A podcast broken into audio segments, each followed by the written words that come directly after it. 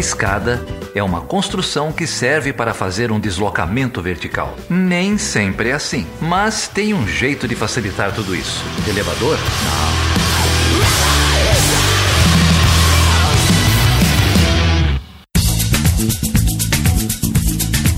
Seja bem-vindo e seja bem-vinda a mais uma edição do Chutando a Escada. O meu nome é Felipe Mendonça. E eu sou Geraldo Zaran. E aí, Geraldo, o que, que a gente vai fazer aqui hoje, cara? Cara, hoje a gente veio comemorar o dia 21 de outubro. É mesmo, dia 21 de outubro é um dia bastante importante para a Podosfera. Explica aí pro ouvinte. 21 de outubro é o dia do podcast no Brasil. É o dia que o Danilo Medeiros lançou o primeiro podcast brasileiro, o Digital Minds lá nos idos de 2004, 21 de outubro de 2004. E a Podosfera Brasileira costuma comemorar aí, né, esse, esse lançamento com o dia do podcast. Ano passado a gente participou do projeto Podosfera Unida, que foi um grande crossover de, de podcasts. Esse ano está rolando também. É, recomendo todo mundo aí ouvir os, o, a galera do, do Podosfera Unida. Procura essa hashtag aí o galera do HAL tá participando, o pessoal lá do Fermata e do Ergo, que a gente já gravou também, muita gente bacana aí. Mas esse ano a gente fez uma coisa diferente. A gente falou aqui que em setembro aconteceu um evento muito legal, organizado pela Boitempo, lá na Tapera Taperá. E nada melhor do que comemorar esse dia com esse evento aí, não é, Geraldo? É, podcast gosta de fazer crossover, né? E é verdade. Não teve crossover mais legal esse ano que esse projeto aí, o Podcasts em Debate, que foi organizado pela Boitempo, pelo Ponto G, pela Ira Croft lá uhum. do Ponto G, que, que organizou toda essa interação, essa troca aí, e pelo Anticast, né? Foi o, uhum. o Ivan também lá do Anticast é, deu uma baita ajuda. Eu quero agradecer muito aqui ao Kim Dória, lá da Boitempo, ao Antônio Freitas, da Tapera Taperá, que receberam a gente. E aí, para comemorar isso, a gente vai lançar aqui o papo que foi feito lá esse dia. Tiveram duas mesas, né? É isso aí, foram duas mesas. A primeira chamada Democracia, Participação e Transformação Social e essa que você vai ouvir agora aqui no Estando a Escada. E a segunda mesa é o Podcast na Sociedade, a Sociedade no Podcast. Foram duas mesas e a gente vai tocar invertido, Geraldo? Explica aí. É, então, foi um, um baita crossover, foi um monte de gente, e aí a gente combinou o seguinte, ó. É, a gente vai passar o primeiro episódio, na verdade o segundo episódio, todo podcast, todo dia do podcast a gente faz isso agora, né? A gente vai passar um podcast aqui que não tem nem o Geraldo, nem o Felipe, nem a Débora, nem a Carol. Não tem a participação de ninguém do Chutando a Escada. A gente vai passar uma mesa aqui, que foi a primeira mesa do evento, Democracia, Participação e Transformação Social, e você vai ter o prazer de ouvir a Luísa Braga, lá do lado Black, o Fagner Torres, do lado B do Rio, a Sabrina Fernandes, do Tese 11, a Beatriz Santos, que é lá do Ponto G e do HQ da Vida, o Danilo Carreiro ou a Dimitra Vulcana, também lá do HQ da Vida, e o Gabriel Divan do Vira Casacas. Tudo isso mediado pelo Ivan Mizanzuki. Olha só, ouvinte, você vai ter aí contato agora com o Anticast, Tese 11, Vira Casacas, lá do B do Rio, lá do Black e HQ da Vida, cara. Que crossover maravilhoso, cara. Que é, alegria. É isso aí. Estamos felizes demais de publicar essa galera aqui. E se você quiser ouvir o que eu falei na segunda mesa, você vai ter que ir num dos outros podcasts. Você vai ter que ir lá no lado Black, ou lá no ponto G, lá no HQ da Vida, que aí sim você vai poder ouvir a mesa que, que eu participei, que é a segunda mesa, né? O podcast na sociedade, a sociedade no podcast. É isso aí. Então, esses podcasts que você vai ouvir aqui, muitos deles vão publicar o que o Geraldo falou. Então, a gente vai tocar invertido. Isso. Só para completar, né? Na segunda mesa estão a Aline Hack, lá do Olhares Podcast, a Cris Fernandes, do Ideias Negras, a Bárbara Níquel, do Talvez Seja Isso, é, a Larissa Coutinho, do Revolu Show, e o Cristiano Barba, do Teologia de Boteco. Grande grupo, hein, cara? Que evento maravilhoso. É isso aí. Então vamos comemorar aí o dia do podcast fazendo o que a gente mais gosta, né? Crossover e ouvindo podcast. É isso aí, militando também, porque a gente não consegue deixar de militar, não é, Geraldo? É, essa mesa aí foi no dia 29 de setembro, dia do grande evento do Ele Não. Uhum. E ainda estamos lutando, vamos lutar. É isso aí, a luta não para, cara. Então, com vocês, Anticast Tese 11 vira casacas lá do B do Rio, lá do Black e HQ da Vida.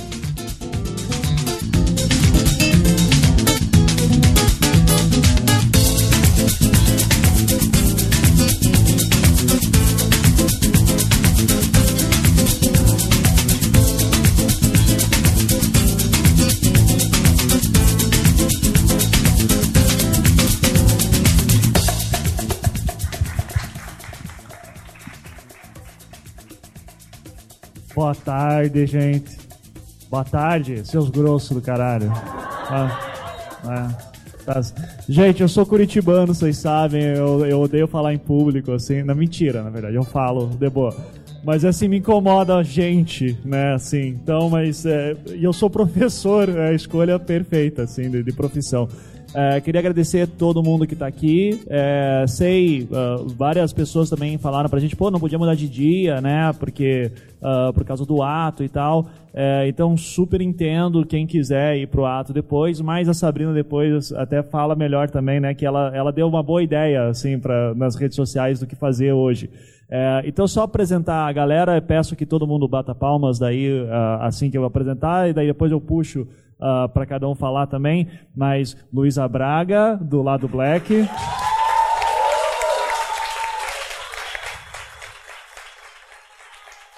Maravilhosa. Fagner Torres, lá do B do Rio. A maior pistola da internet, né? Certo?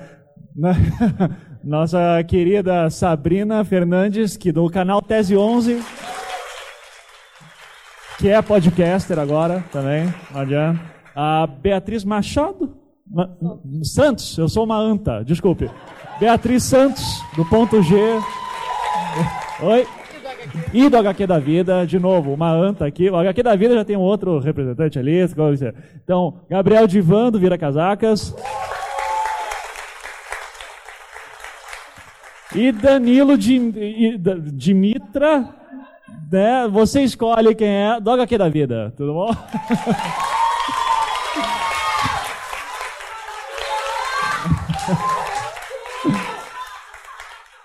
Maravilha. Então, assim, gente, o, o, nosso. Eu sou o Ivan Mizanzuki do Anticast, né?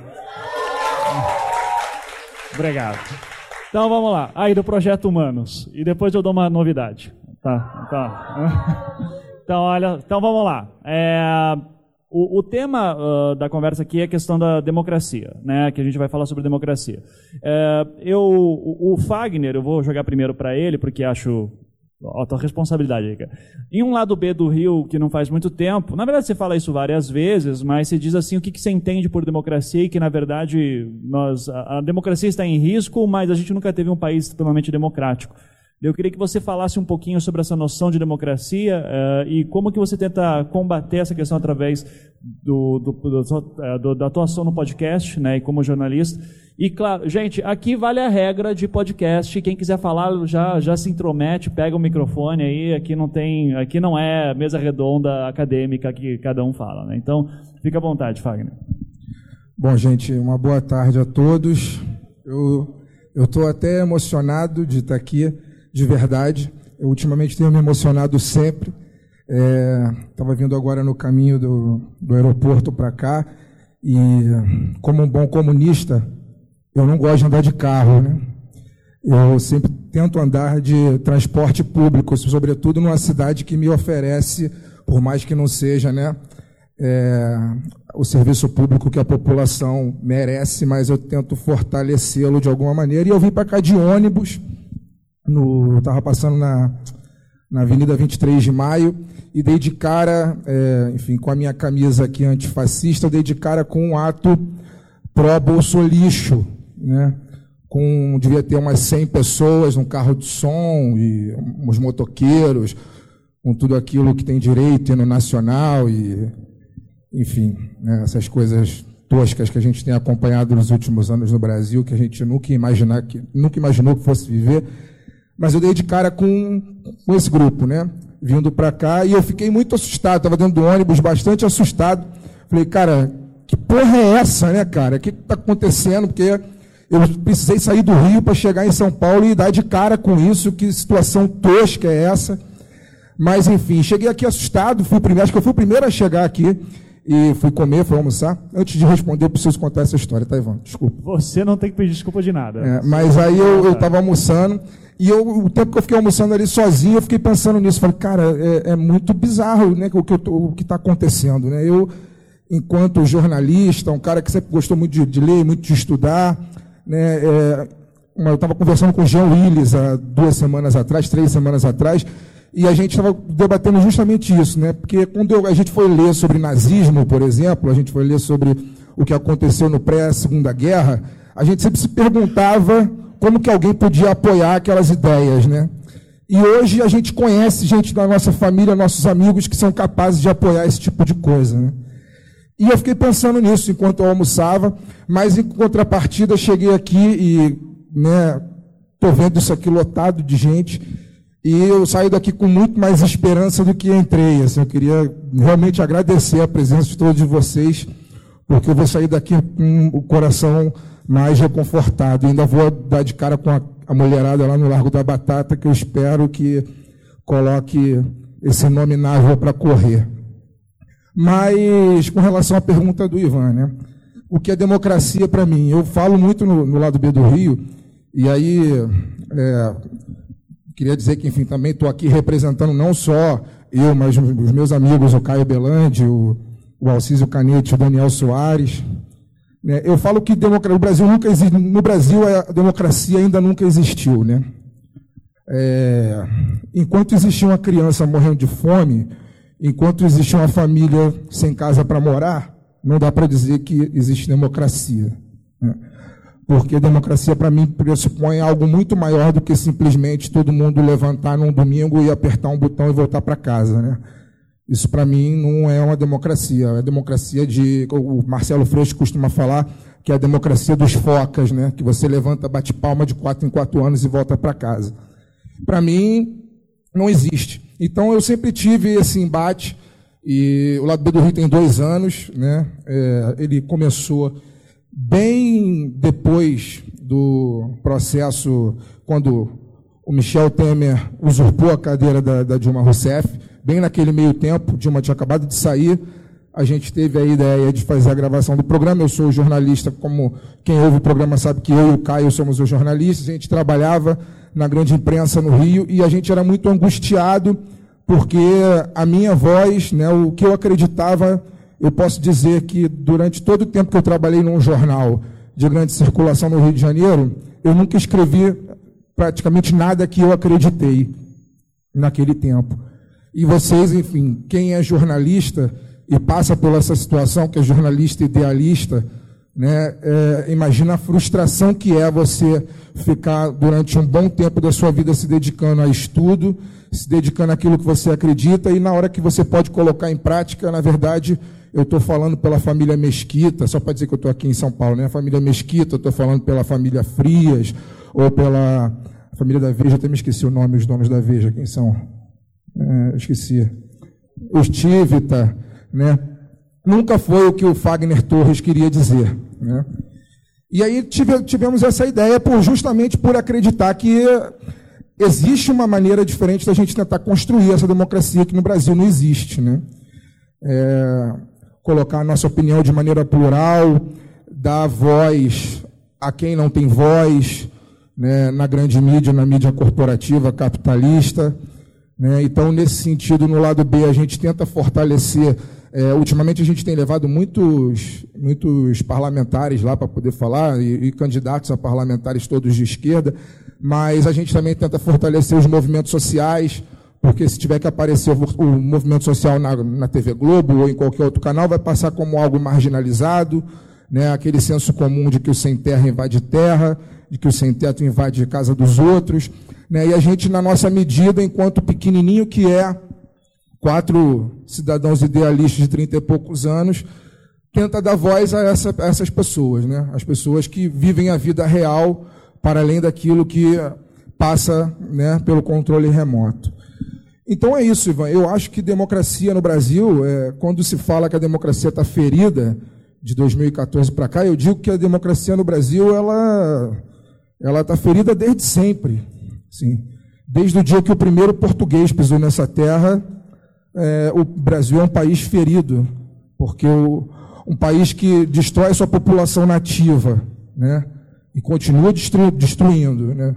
Um país que é, traz sequestrado pessoas que são os meus antepassados, são sequestrados de outro continente para cá, trabalham à força e que depois de tudo que acontece, ainda são é, largados à própria sorte, Não dá para eu falar que existe democracia.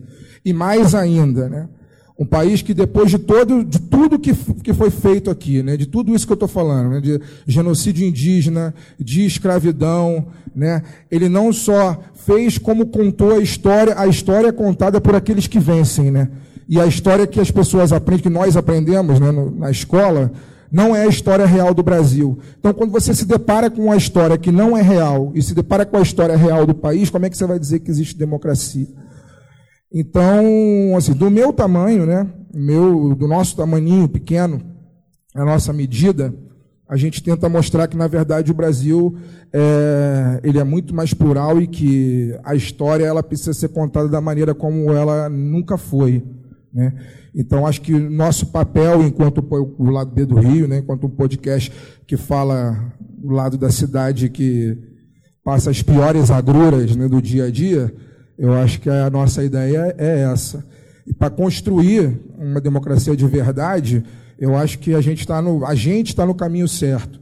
Enquanto quando eu vejo né, o sábado, sábado à tarde, chego aqui, vejo, sei lá, tem 200 pessoas aqui, né? Tem mais gente aqui do que no ato do Bolsonaro, que bom. É, é que bom. Estão de parabéns, obrigado. É, então eu acho que a gente acho que a gente está no caminho certo, né? Por mais que ainda tenha um longo caminho a cumprir. Legal. É, eu vou, obrigado Fagner, e eu vou daí puxar. Eu não sei se é a Luísa, que a Luísa toda hora estava ali assim do lado. Você quer complementar alguma coisa que o Fagner falou? Sim? Ai, gente, é porque eu no lado Black acho que a gente compartilha muito desse desse mesmo viés que o lado B do Rio tem. Não, não, acho que não só por isso as pessoas confundem tanta gente no Twitter. É uma, eu fico pensando, é melhor pra gente, porque a gente fica honrado, na verdade, das pessoas confundirem a gente com o lado B do Rio. É, porque a gente vive como como o Wagner disse, numa sociedade de narrativas pré-estabelecidas e que são determinadas por um projeto de poder. Né? O, a história do mundo, não só do Brasil, a história do mundo é baseada no, no contar uma história para legitimar um projeto de poder que é baseado na exploração, no assassinato de pessoas.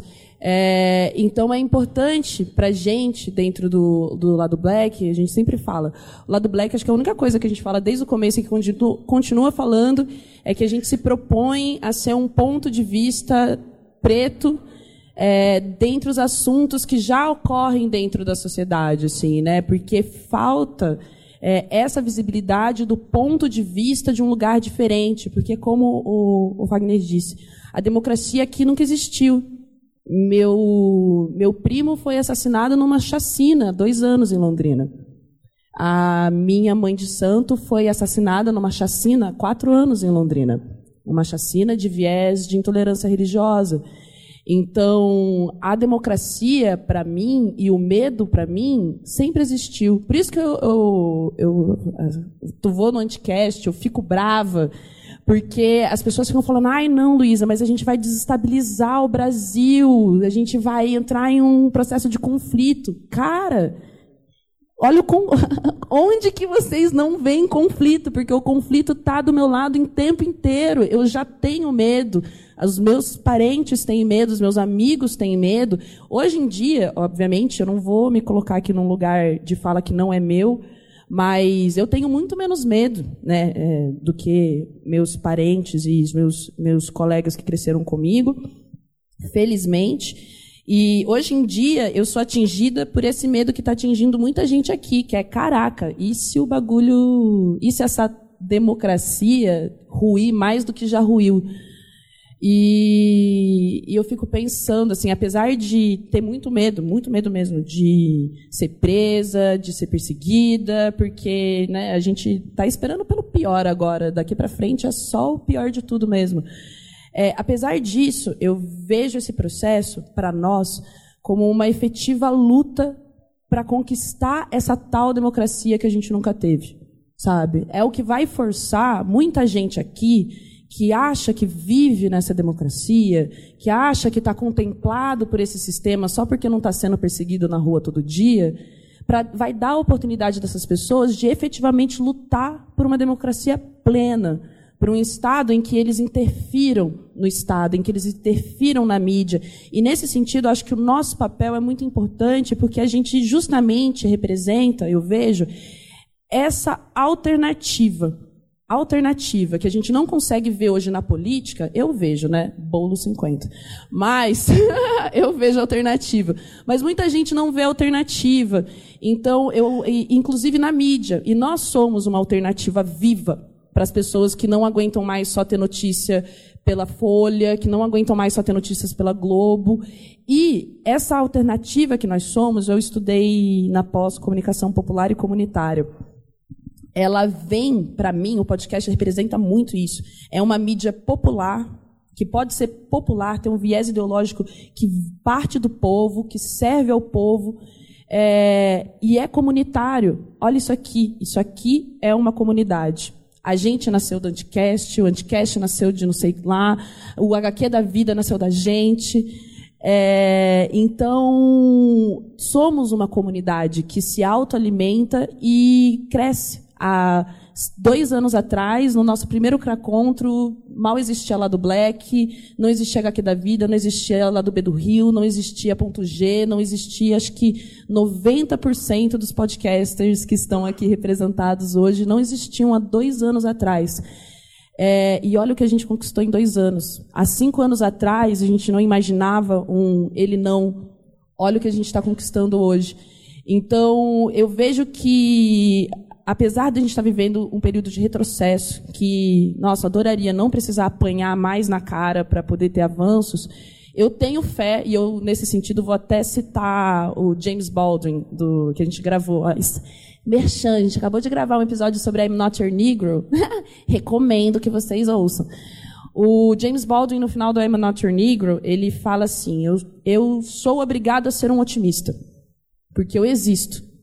Eu existo, estou aqui e por isso eu sou obrigada a ser uma otimista, porque se eu não for um otimista, eu sento aqui no chão em posição fetal na frente de vocês e começo a chorar, tá ligado? Porque não tem solução, não tem solução. Eu prefiro falar para minha família inteira, gente, vamos tomar arsênico, todo mundo junto, dar a mão e morrer, tá ligado?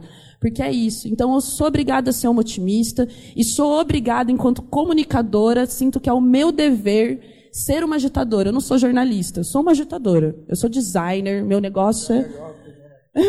eu sou designer, meu negócio é fazer as pessoas quererem coisas que elas acham que não querem. E eu quero que vocês queiram a revolução.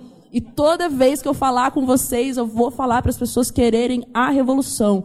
Porque não existe reforma que conserte 500 anos de uma história de opressão. É uma revolução qualquer coisa que parta do povo, mesmo que seja uma eleição democrática, vai ser revolução se a gente fizer a partir de um viés popular. E aí, talvez a gente até nem precise da tal democracia. Talvez a gente tenha uma coisa melhor que a democracia. Beleza. Eu posso complementar uma coisa que ela falou? Fica aí. É, é porque é, eu acho que é muito no final a gente abre para o resto. Por enquanto fica todo mundo aí. Tá? Vai lá, Fábio. É, não, só para pontuar, né, que eu acho também que é muito simbólico que, por mais que o, o, nosso evento esteja acontecendo no dia do ato ele não, eu acho que também é muito simbólico por aquele, por acaso esteja acontecendo nessa mesma data, né?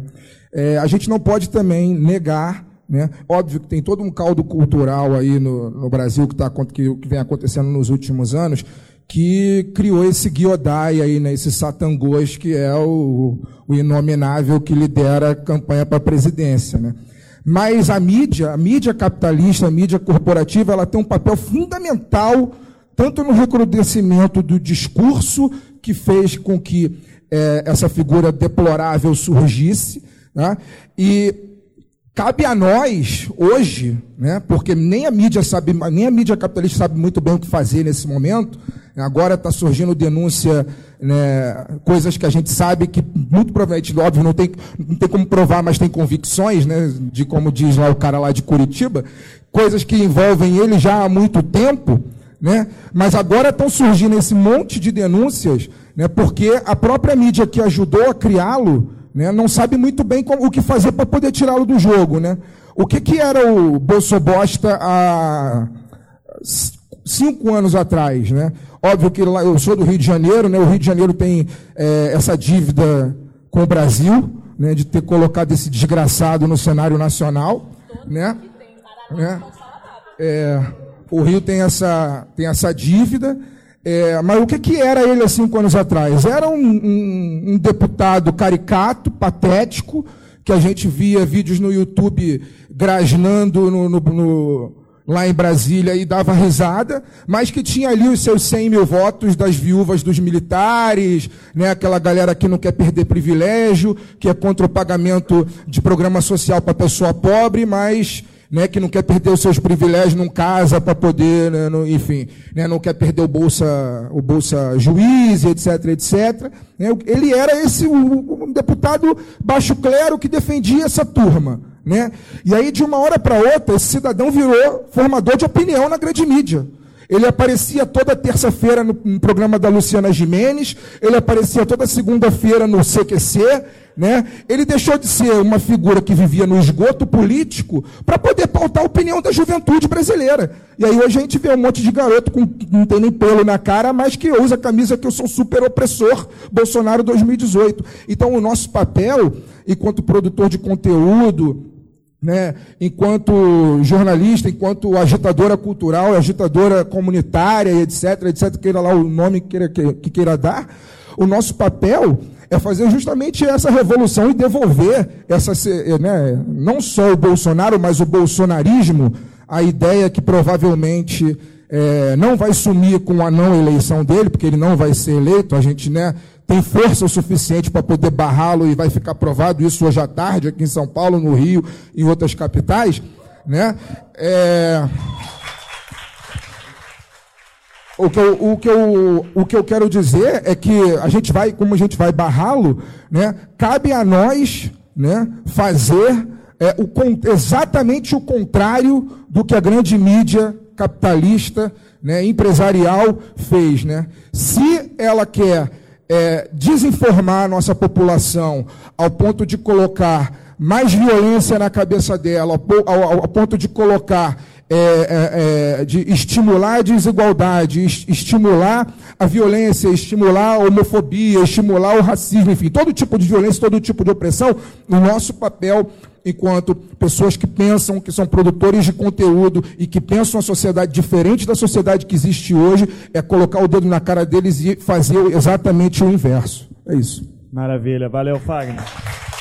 Já, Sabrina, já segura aí, porque eu já vou passar para o lado esquerdo aqui também. Vocês estão do lado direito hoje, do meu lado direito. Não acredito. Você vê que eu. Eu pensei isso. É, é uma. É, é verdade. Mas para vocês, tá, eles estão lá lado esquerdo, né? Então, beleza. É, Sabrina, já vou aproveitar então todo esse gancho, né? Uh, e daí eu vou querer também expandir um pouco mais para vocês aqui a minha esquerda. é, mas pegando um pouco isso e ampliando um pouco mais para você, dado que você é uma socióloga, PhD, etc. É, Existe, existe, democracia hoje ainda? O que, que, é essa democracia? Qual que era? O que eu estou tirando uma pergunta super pequena, assim, né? Você vai super responder rápido. É, mas assim, na tua opinião, dada essa noção de democracia em que a gente teoricamente, como o próprio, próprio Luiz e o Fagner colocaram, existe algum lugar no mundo que a gente consiga de repente trabalhar com uma democracia em que todo mundo está sendo bem atendido, todo mundo participando é, e que a gente consiga implementar isso no Brasil? Então, e, aproveita e fala sim. sobre a questão do, do, do, ele não hoje. Ah, né? sim, eu, eu tinha falado para a galera que aproveitar, para o pessoal que já está indo para concentração e às vezes está acompanhando a transmissão ao vivo, ou viu alguma coisa no Twitter, é, usar a hashtag ele, ele, não e tentar pautar também o que a gente está falando aqui, porque tem a galera que está acompanhando no Twitter e assim por diante, e aí a gente pode tentar fazer uma participação um pouco mais, mais vívida dessa forma também. Mas o, o, o que, é que eu ia falar? A questão da democracia é que, majoritariamente, na maior parte do mundo, existe uma democracia e a única democracia que foi conhecida, que é a tal da democracia liberal, que nós marxistas, em vez de falar só liberal, a gente fala que é democracia burguesa mesmo, ela serve uma classe. Eu acho que isso é muito importante, porque se você voltar lá em Alex de Tocqueville, voltar lá naquela galera e pensar democracia liberal, parece até muito bonito, né? Você vai ter, ah, tem princípios, olha que interessante, de representação das pessoas. Parece bonito quando você só coloca o liberal no nome. Quando você coloca burguesa, você fala que a coisa tem dono. Então a gente tem que falar de luta de classes, sim, toda vez a gente falar de democracia. E essa versão da democracia burguesa, ela sobreviveu em boa parte assim do, do planeta, baseado na ideia de que é só isso que temos. Então você vota e aí você pauta uma coisa ali ou aqui, majoritariamente a nível local, né? Porque a nível local, geralmente, os poderosos sabem que você pode dar uma migalhazinha aqui e depois, quando você precisar esmagar, você esmaga, não tem problema. Mas, quando a gente está pensando no centro do poder, uh, sempre foi voltada para a reprodução dessa própria classe. E essa classe ela vai mexer os pauzinhos sempre que necessário. Na questão brasileira em si, uh, pegando essa linha, uh, de, uh, nessa linha de, por exemplo, a gente nunca teve uma democracia no Brasil, é que a nossa própria democracia liberal burguesa, ela sempre foi uma porcaria.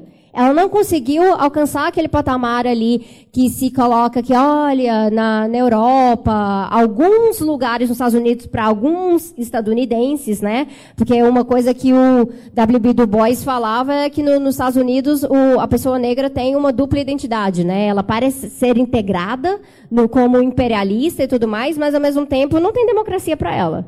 Ah, não, não à toa, não à toa o, o, movimento negro tem pautado essa própria ausência de democracia nos Estados Unidos muito antes do Trump chegar.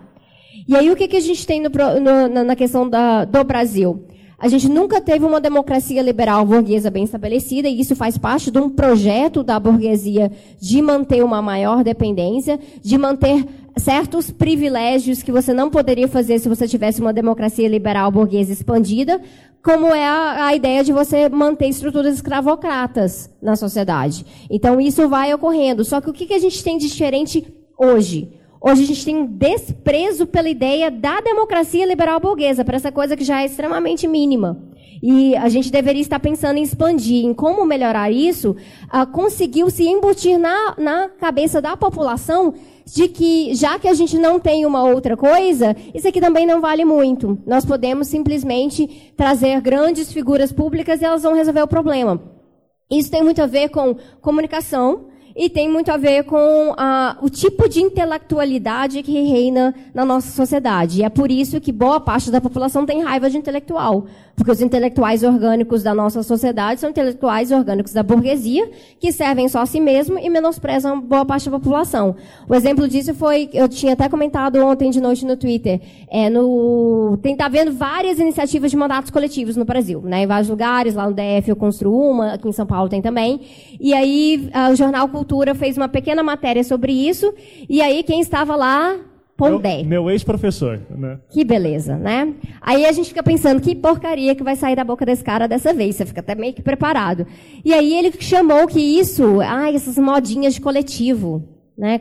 Ah, coletivo de arte ali, coletivo, coletivo, que coisa. E ele tinha um nojo quando ele falava do coletivo, né? É, era absurdo. E aí ele começa a achar, não, isso aí é democratite. Ah, e eu fiquei pensando o que, que ele quer dizer com isso, né? É uma doença da democracia você pedir democracia direta, você pedir mais participação, você pedir quebra de hierarquias. Para ele, isso é uma doença da democracia, porque a democracia liberal burguesa não deveria permitir qualquer forma de expansão. E nós que estamos de saco cheio disso, agora a gente está no momento que a gente está sendo confrontado, que boa parte da população tem um desprezo pela democracia, e é uma população que aí ainda houve um cara como o Bolsonaro falar que não vai aceitar o resultado das eleições, a não ser que ele ganhe. E não fica, não fica assim, meu Deus, pronto, é isso aí, não posso votar nesse cara porque ele não respeita nem o voto.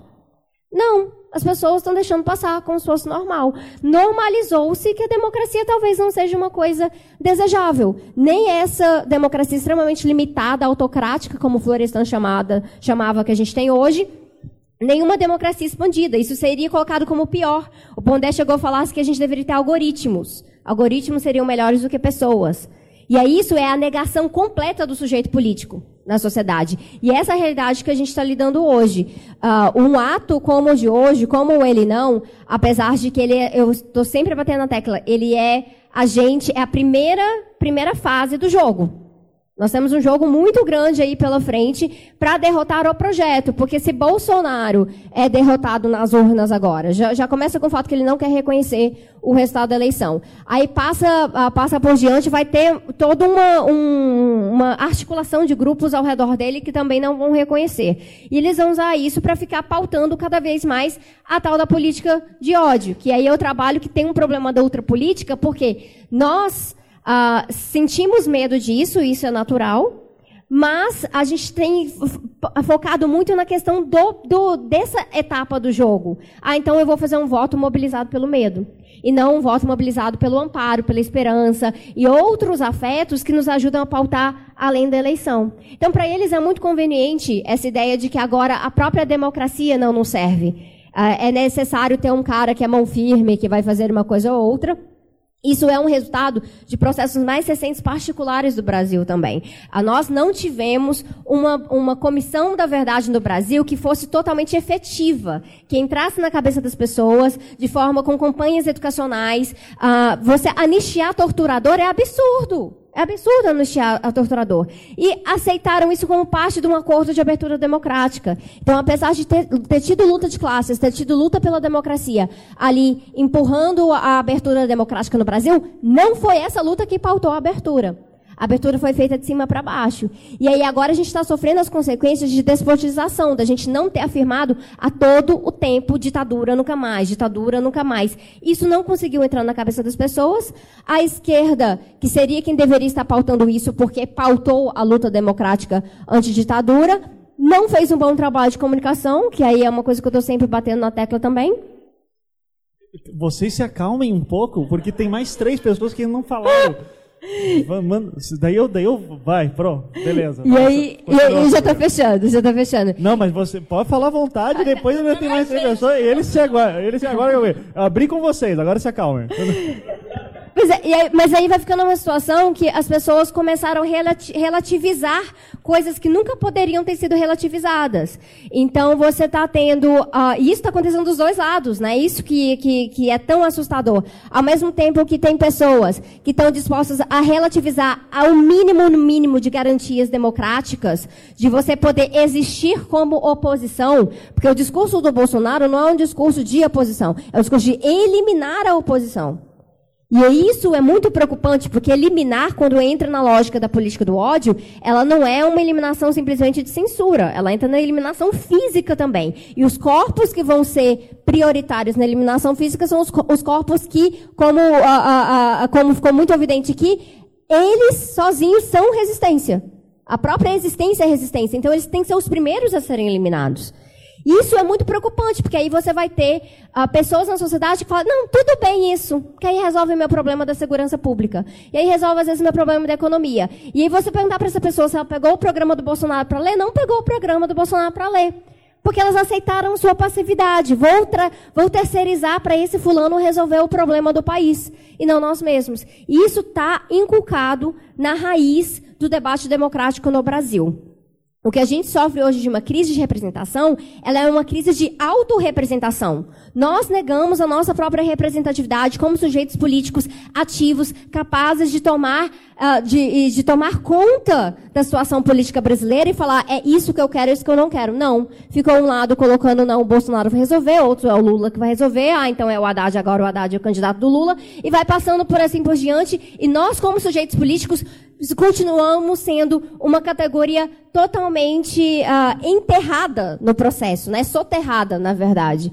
E isso é problemático. Então, quando a gente fala da gente, olha, vamos politizar de novo esse debate, vamos falar que sim, nunca teve democracia de verdade no Brasil, então não quer dizer que a gente vai jogar essa, libera essa democracia liberal, burguesa, autocrática fora, porque vem uma coisa pior, o que, é que a gente tem que fazer? A gente tem que ir lá, voltar no sentido dialético da, da, daquelas belezinhas que o Marx pegou de Hegel, que é, de, que é do, do, do conceito que a gente nunca, contra, uh, nunca conseguiu traduzir muito bem para o português, infelizmente, que é o de Aufheben, que é porque para você está ali e você destruir aquilo que é muito ruim na, na, estrutura hierárquica de poder da sociedade, não basta você ser anti, você tem que ser pró alguma coisa. Então, o nosso ele não, ele é importante nesse momento, mas a gente tem que, tem que pautar o nós sim. Nós sim, nós que vamos ocupar. A gente que vai mudar essas estruturas, a gente que vai fazer, uh, faz uma reforma política de um lado, mas a gente tem que falar assim de, de revolução. Porque sem revolução, eles sempre voltam ao poder. Eles sempre voltam. É por isso que o capitalismo consegue ser tão bem estabelecido hoje em dia. Porque uma hora eles dão uma trégua e depois eles voltam. Eles mandam no, no, nas regras do jogo, no momento. Então a gente tem que pautar o nosso sim. Qualquer momento que a gente estiver ali, uh, no, no ato de hoje e assim por diante, é falar: nós não queremos esse cara porque a gente quer essa outra coisa. E aí não é só o voto a cada quatro anos, que é a coisa que ele já está desrespeitando. A gente quer conselhos de base, a gente quer comuna, sim, a gente quer participação social, a gente quer mandatos coletivos, a gente quer chapas diferentes, a gente quer partidos que na esquerda, em vez de simplesmente falar, nós representamos vocês, nós incluímos vocês, vem para dentro. Vem para a direção junto. Vamos, vamos ter estruturas que ó, ouvem as bases do partido, não tratam simplesmente como base eleitoral ou conveniência, quando falar assim, ah, não, são as mulheres. Ah, não, a gente valoriza as mulheres no nosso partido. Mas vai olhar a direção dos partidos e ver quem que está lá. Então, tem, tem, tem, que ter toda essa cobrança. E é isso que faz a politização do debate. Porque a gente pegando ali falando, olha, essa democracia liberal burguesa nos impediu de sermos sujeitos políticos, a gente virou simplesmente eleitor ou massa de manobra, a gente vai cavar esse espaço agora. E uh, esses debates, esses espaços de, de comunicação são muito importantes, porque já que não teve democratização da mídia, a gente tem que ir lá e tomar a força. E, e a gente pode tomar a força porque a gente é a maioria da sociedade.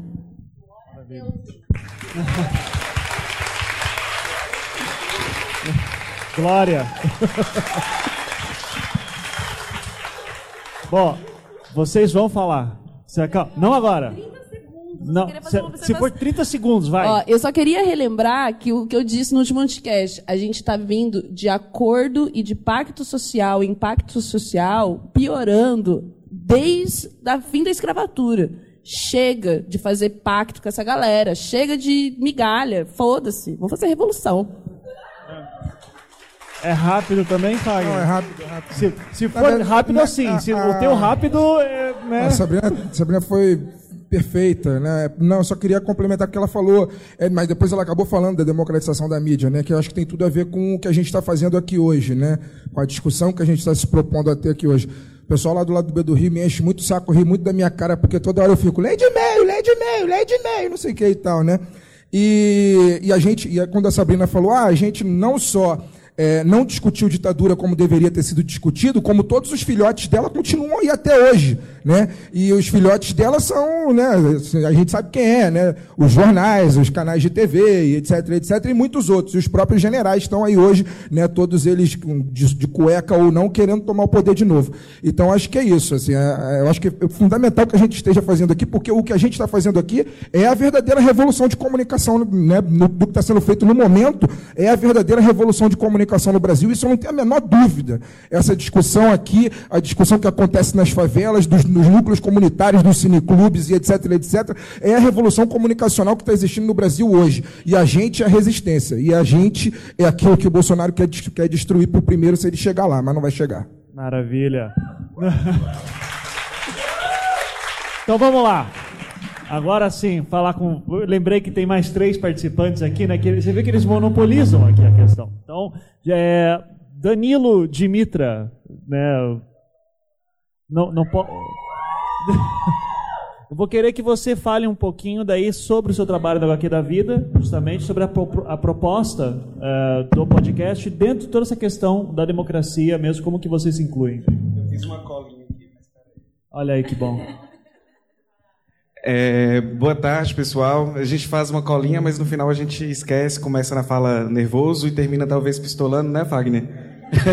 a gente vai se emocionando.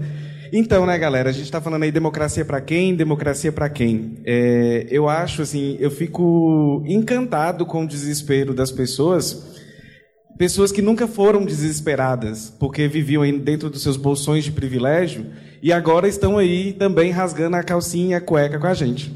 Isso é bom, de certa forma, mas também reflete a que ponto estamos chegando, né? E quando a Luiz e o Fagner postou que existe né, um outro lugar, que a democracia nunca existiu de fato, é, que a democracia é, nunca chegou, talvez, até essas pessoas, tem também para a pauta identitária LGBT, né? Essa democracia também nunca chegou. É, costumam falar assim: ah, a esquerda é muito rachada. Eu não acho isso como um sinal negativo de esquerda rachada.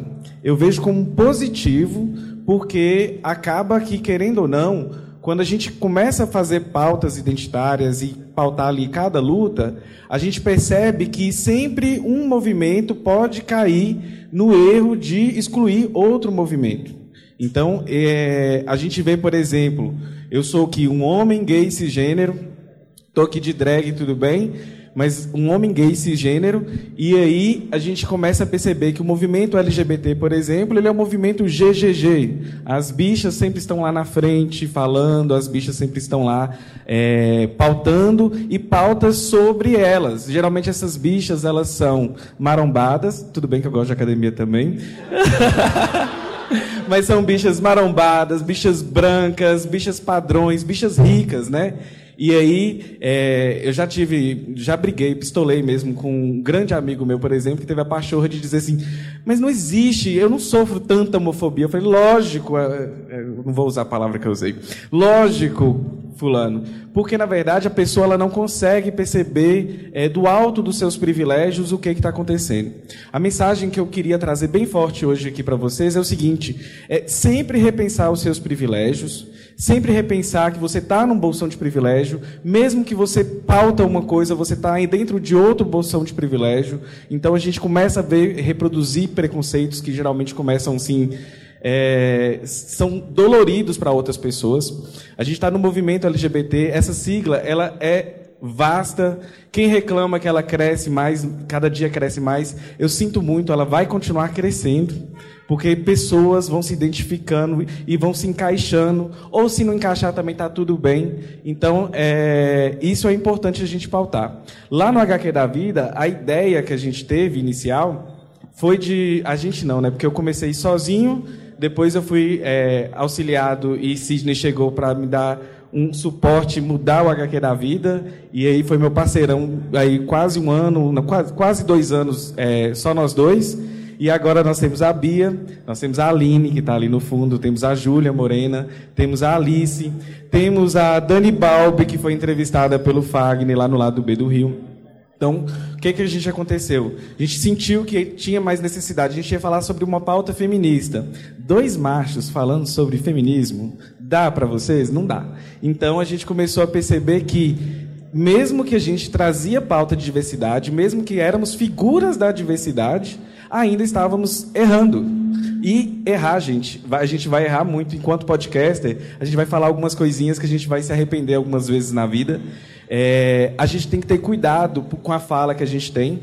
Então, a gente começou a perceber que a gente não era tão diverso igual a gente achava.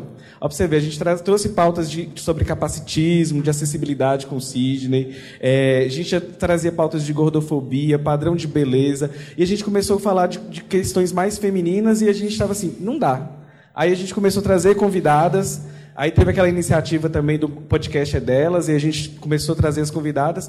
Aí sentimos assim, só trazer não é bem isso. Então hoje a gente tem um grupo aí, Sidney e eu somos a cota macho lá agora do, do HQ da vida, né? São cinco mulheres e só o Sidney e eu.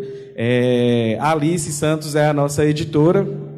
Isso tudo veio da Cracóvia, né? Veio do, veio do, lá do Anticast. Eu ouvi Anticast pela primeira vez na vida. E o que eu vou falar não é uma crítica ao Ivan, nem à, Podosfera, mas quando eu comecei a ouvir o podcast, eu apaixonei com os temas, apaixonei com a fala, apaixonei com tudo, mas eu falei assim: ainda falta alguma coisa, porque não, não, não falava o que a gente precisava ser, ser coberto das nossas pautas.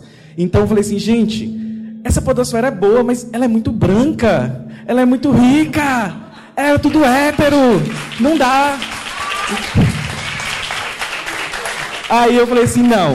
A gente, assim, é um lugar que a gente vê que são pessoas maravilhosas e tudo mais, mas a gente tem que pensar quem são essas pessoas, né? E a gente também fala assim, ó, oh, a influência do podcaster. A gente tem que lembrar que 50% da população brasileira não tem acesso à internet.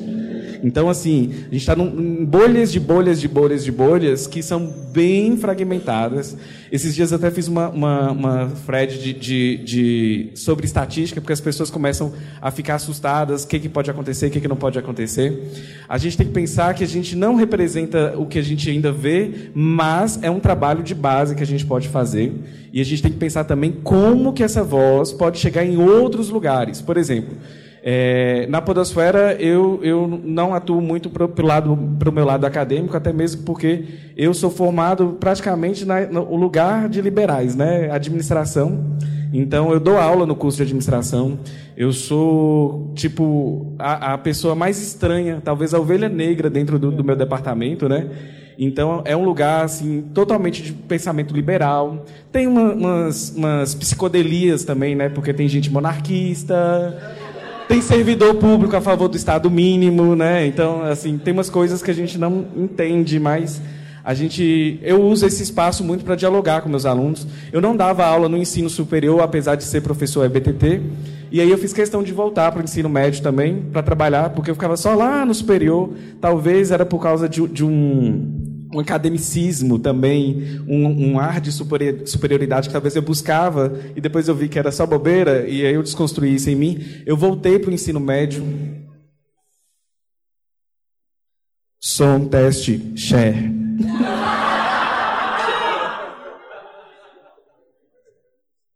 Beleza.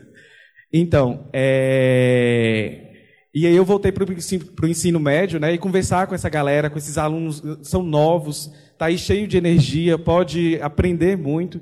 Então a gente tem que pensar assim, como fazer que a nossa voz chegue também além dessas bolhas. Eu não tenho respostas, mas eu fico assim com esse questionamento aí para a gente pensar, para fazer. Calma, Luísa.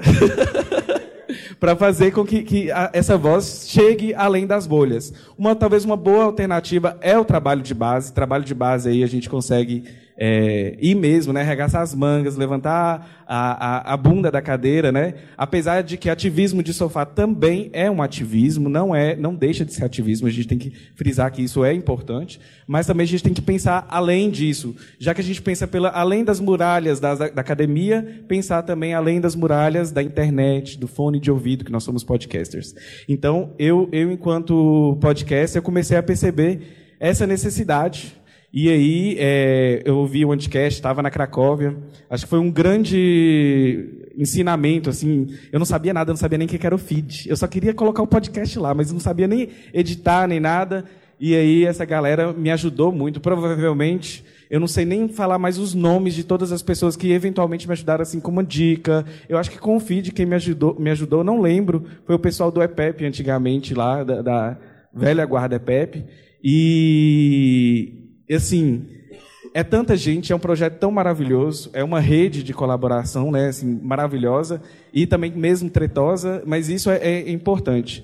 E agora o que eu queria falar sobre LGBT, só para fechar, para não delongar minha fala, que a gente acaba esquecendo e vai falando, falando, é que nós temos que pensar então que a, a sigla LGBT ela é muito diversa e aí a gente costuma falar, né, LGBTI, LGBT, LGBTQ é, na verdade, ela é até maior do que isso. Lá no HQ da Vida, a gente trabalha com LGBTQIPA.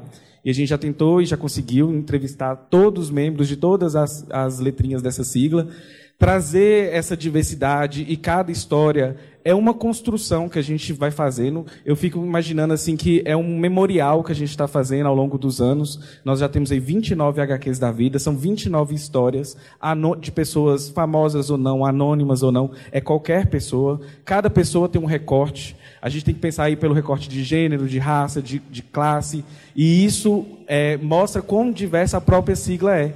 Então, um gay cisgênero, é, branco, de classe média, ele vive sua, sua viadagem né, diferente de um gay preto da favela, por exemplo. Então a gente tem que pensar que existem níveis aí de, de sofrimento e opressões e elas têm que ser repensadas. Uma coisa que a gente, uma crítica que eu tenho que fazer, né, é que nós tanto LGBTs, né, ou LGBs, nós temos que repensar essa, é, como a gente também pauta as questões trans. Então a gente vive aí, né? Eu adoro, eu tenho umas conhecidas que eu coloco assim, a gente vive num sistema, né? Cis com C. Então esse sistema ele é opressor. Querendo ou não, é, se vocês fizerem um exercício de consciência, volta e meia, vocês escorregam. E isso é muito feio ainda, sabe? A gente não consegue ainda é, pautar é, é, essa integração tão bem. E eu acho que está faltando isso tanto dentro do movimento LGB, é, integrar mais, é, cortar é, esse, esse bolsão de privilégios dentro da, própria, dentro da própria sigla, a gente tem esses problemas. Então a gente tem que, que pensar muito bem como trazer essas, essas, essas pautas, essas temáticas, trazer com muito carinho também. E o HQ da Vida a gente traz histórias, mas a gente também ensina. E eu gosto que eu, assim, a, a, a pouca estatística que eu tenho em mãos do, do HQ da Vida é que a gente tem muito hétero, cisgênero, homem ouvindo HQ da Vida. Então, é, um toque de viadagem, eu acho que faz bem a todos. ah! E só para só para fechar minha fala, né, é que sobre nós estamos em tempos de eleição, né, e nós estamos entrevistando aí candidatos LGBT ao legislativo e a gente está usando a hashtag Voto Colorido, que é uma parceria entre o HQ da Vida e o The Libraries Open que está por aí, tá lá no fundo. É... Então, quem quiser conhecer candidatos aí, tem candidatos do, do, sul ao nordeste, né? Então, vocês vão conhecer alguns candidatos. É lógico que a gente não deu conta de, de pegar vários candidatos, mas os que a gente pôde, a gente entrevistou e é interessante vocês conhecerem. Tem uma fala da Jaqueline Gomes de Jesus, que ela é, inclusive, colega minha de Instituto Federal. É, uma pergunta que sempre fazem LGBTs, né? Primeiro é porque fala que é, LGBT não vota em LGBT. LGBT talvez não votava em LGBT, até mesmo por causa dessa democracia liberal, que faz com que a gente sentiu, né? A gente ficou meio anestesiado, sentindo que estava todo mundo incluso, que estava tudo funcionando, e não estava. E aí, talvez agora, é, essas questões, e cada vez que a gente vai cutucando mais, as pessoas vão ficar conscientes dessas pautas. E outro, LGBT não defende só pauta LGBT. Se vocês virem as propostas de governo dessas candidatos, desses candidatos, desses candidatos, vocês vão perceber que não é pauta LGBT, é pauta que envolve todo tipo de diversidade. Então, quando a gente pensa no voto, eu falaria basicamente que vocês deveriam votar em alguém que vota que está lá pra, pela diversidade. Então, meu voto ele vai ser preferencial, preferencialmente, né, ou LGBT ou de mulher e mulher negra. Então, fica a dica aí para vocês, viu? Bia, já é- Aqui em São Paulo tem uma candidatura negra, trans, Érica Malonguinho é, fundadora do Aparelho Luzia, um quilombo urbano preto nessa cidade. Então, seguindo aí que o, o Danilo falou, votem em mulheres, votem em mulheres trans, votem em homens trans e votem em gente preta, porque é nós que vai mudar esse mundo. Não, não falar nada, não. Legal. Oh, já, já, já, Tá, muito legal, mas assim, depois tem um outro podcast, a Bia tem que falar. Então, Bia, você quer complementar alguma coisa do Danilo? Porque senão eu te jogo uma coisa, mas vou fazer o seguinte: complementa a questão do Danilo, e acho que uma coisa uh, que eu, como branco, etc, etc, etc, hétero, cis, enfim, né? Uh, eu, uma das coisas que eu gostaria de que você comentasse, né, para complementar a fala do Danilo, é assim. Uh, no antigo, o próprio Danilo falou, a podosfera super branca, rica, né, tal, e hétero, e de fato, né, foi um longo processo aí para a gente começar a abrir as portas, e ainda assim é difícil. É, eu lembro muito da Luísa me falando, Ivan, se você quiser fazer isso, você vai ter que trabalhar também para procurar gente. E isso era o quê? 2015, 2016. E hoje, dois anos depois, a gente vê uma plateia diversa dessa e uma podosfera muito mais diversa, e a gente fica muito feliz de estar uh, ter contribuído para isso e ainda assim é difícil. Agora, daí é que esse é o meu ponto que eu queria que você falasse até para uma galera que eu tenho certeza que está na plateia e que volte e meia quando ouve uh, comunidade LGBT falando, ou o pessoal da comunidade negra falando, ou, ou as mulheres falando, no caso de homens hétero, se vê assim, poxa, eu quero ajudar, mas parece que quando eu tento, se eu fizer uma coisinha errada, eu já levo uma porrada e eu sou teu aliado, porra, e quer saber, foda-se, o mundo tá chato mesmo. É, é, então, eu queria que você falasse para essa galera como agir porque para mim foi um aprendizado aprender a, a, agir quando eu recebia uma crítica. Então, eu queria que você também tivesse espaço para isso, além de complementar qualquer coisa que o Damon tivesse dito. Fique à vontade. Então, beleza, Ivan, obrigada até por essa, esse questionamento. E é bom perguntar se a gente tem tempo, porque isso daí vai a noite inteira e é, aqui falando. Tem, por enquanto tem, vai, eu, eu puxo depois. Não, tranquilo. É, queria só complementar o que o Dan estava falando a respeito das candidaturas LGBT e dessa presença maior que a gente vê hoje, que me lembrou muito uma fala que o Jean fez lá no lado B do Rio, e onde ele fala que ele é o primeiro parlamentar assumidamente homossexual abertamente para todo mundo. E isso eu acho que realmente foi um marco, porque assim, talvez os LGBTs não votassem LGBTs porque não sabiam que as pessoas eram, porque essas pessoas não sentiam essa abertura, e também assim, por ter essa falsa ideia de tá todo mundo incluso, quando na verdade não está. E eu hoje fico muito feliz que tenha campanhas como o Voto Colorido, que está mostrando é, essa diversidade de candidatos, tanto lá no Rio, aqui em São Paulo e outros, em outros pontos do país, porque, por exemplo, é, a gente também tem muito orgulho de ter a Dani Balbi com a gente, que é, é antes de estar no HQ, ela é minha amiga pessoal.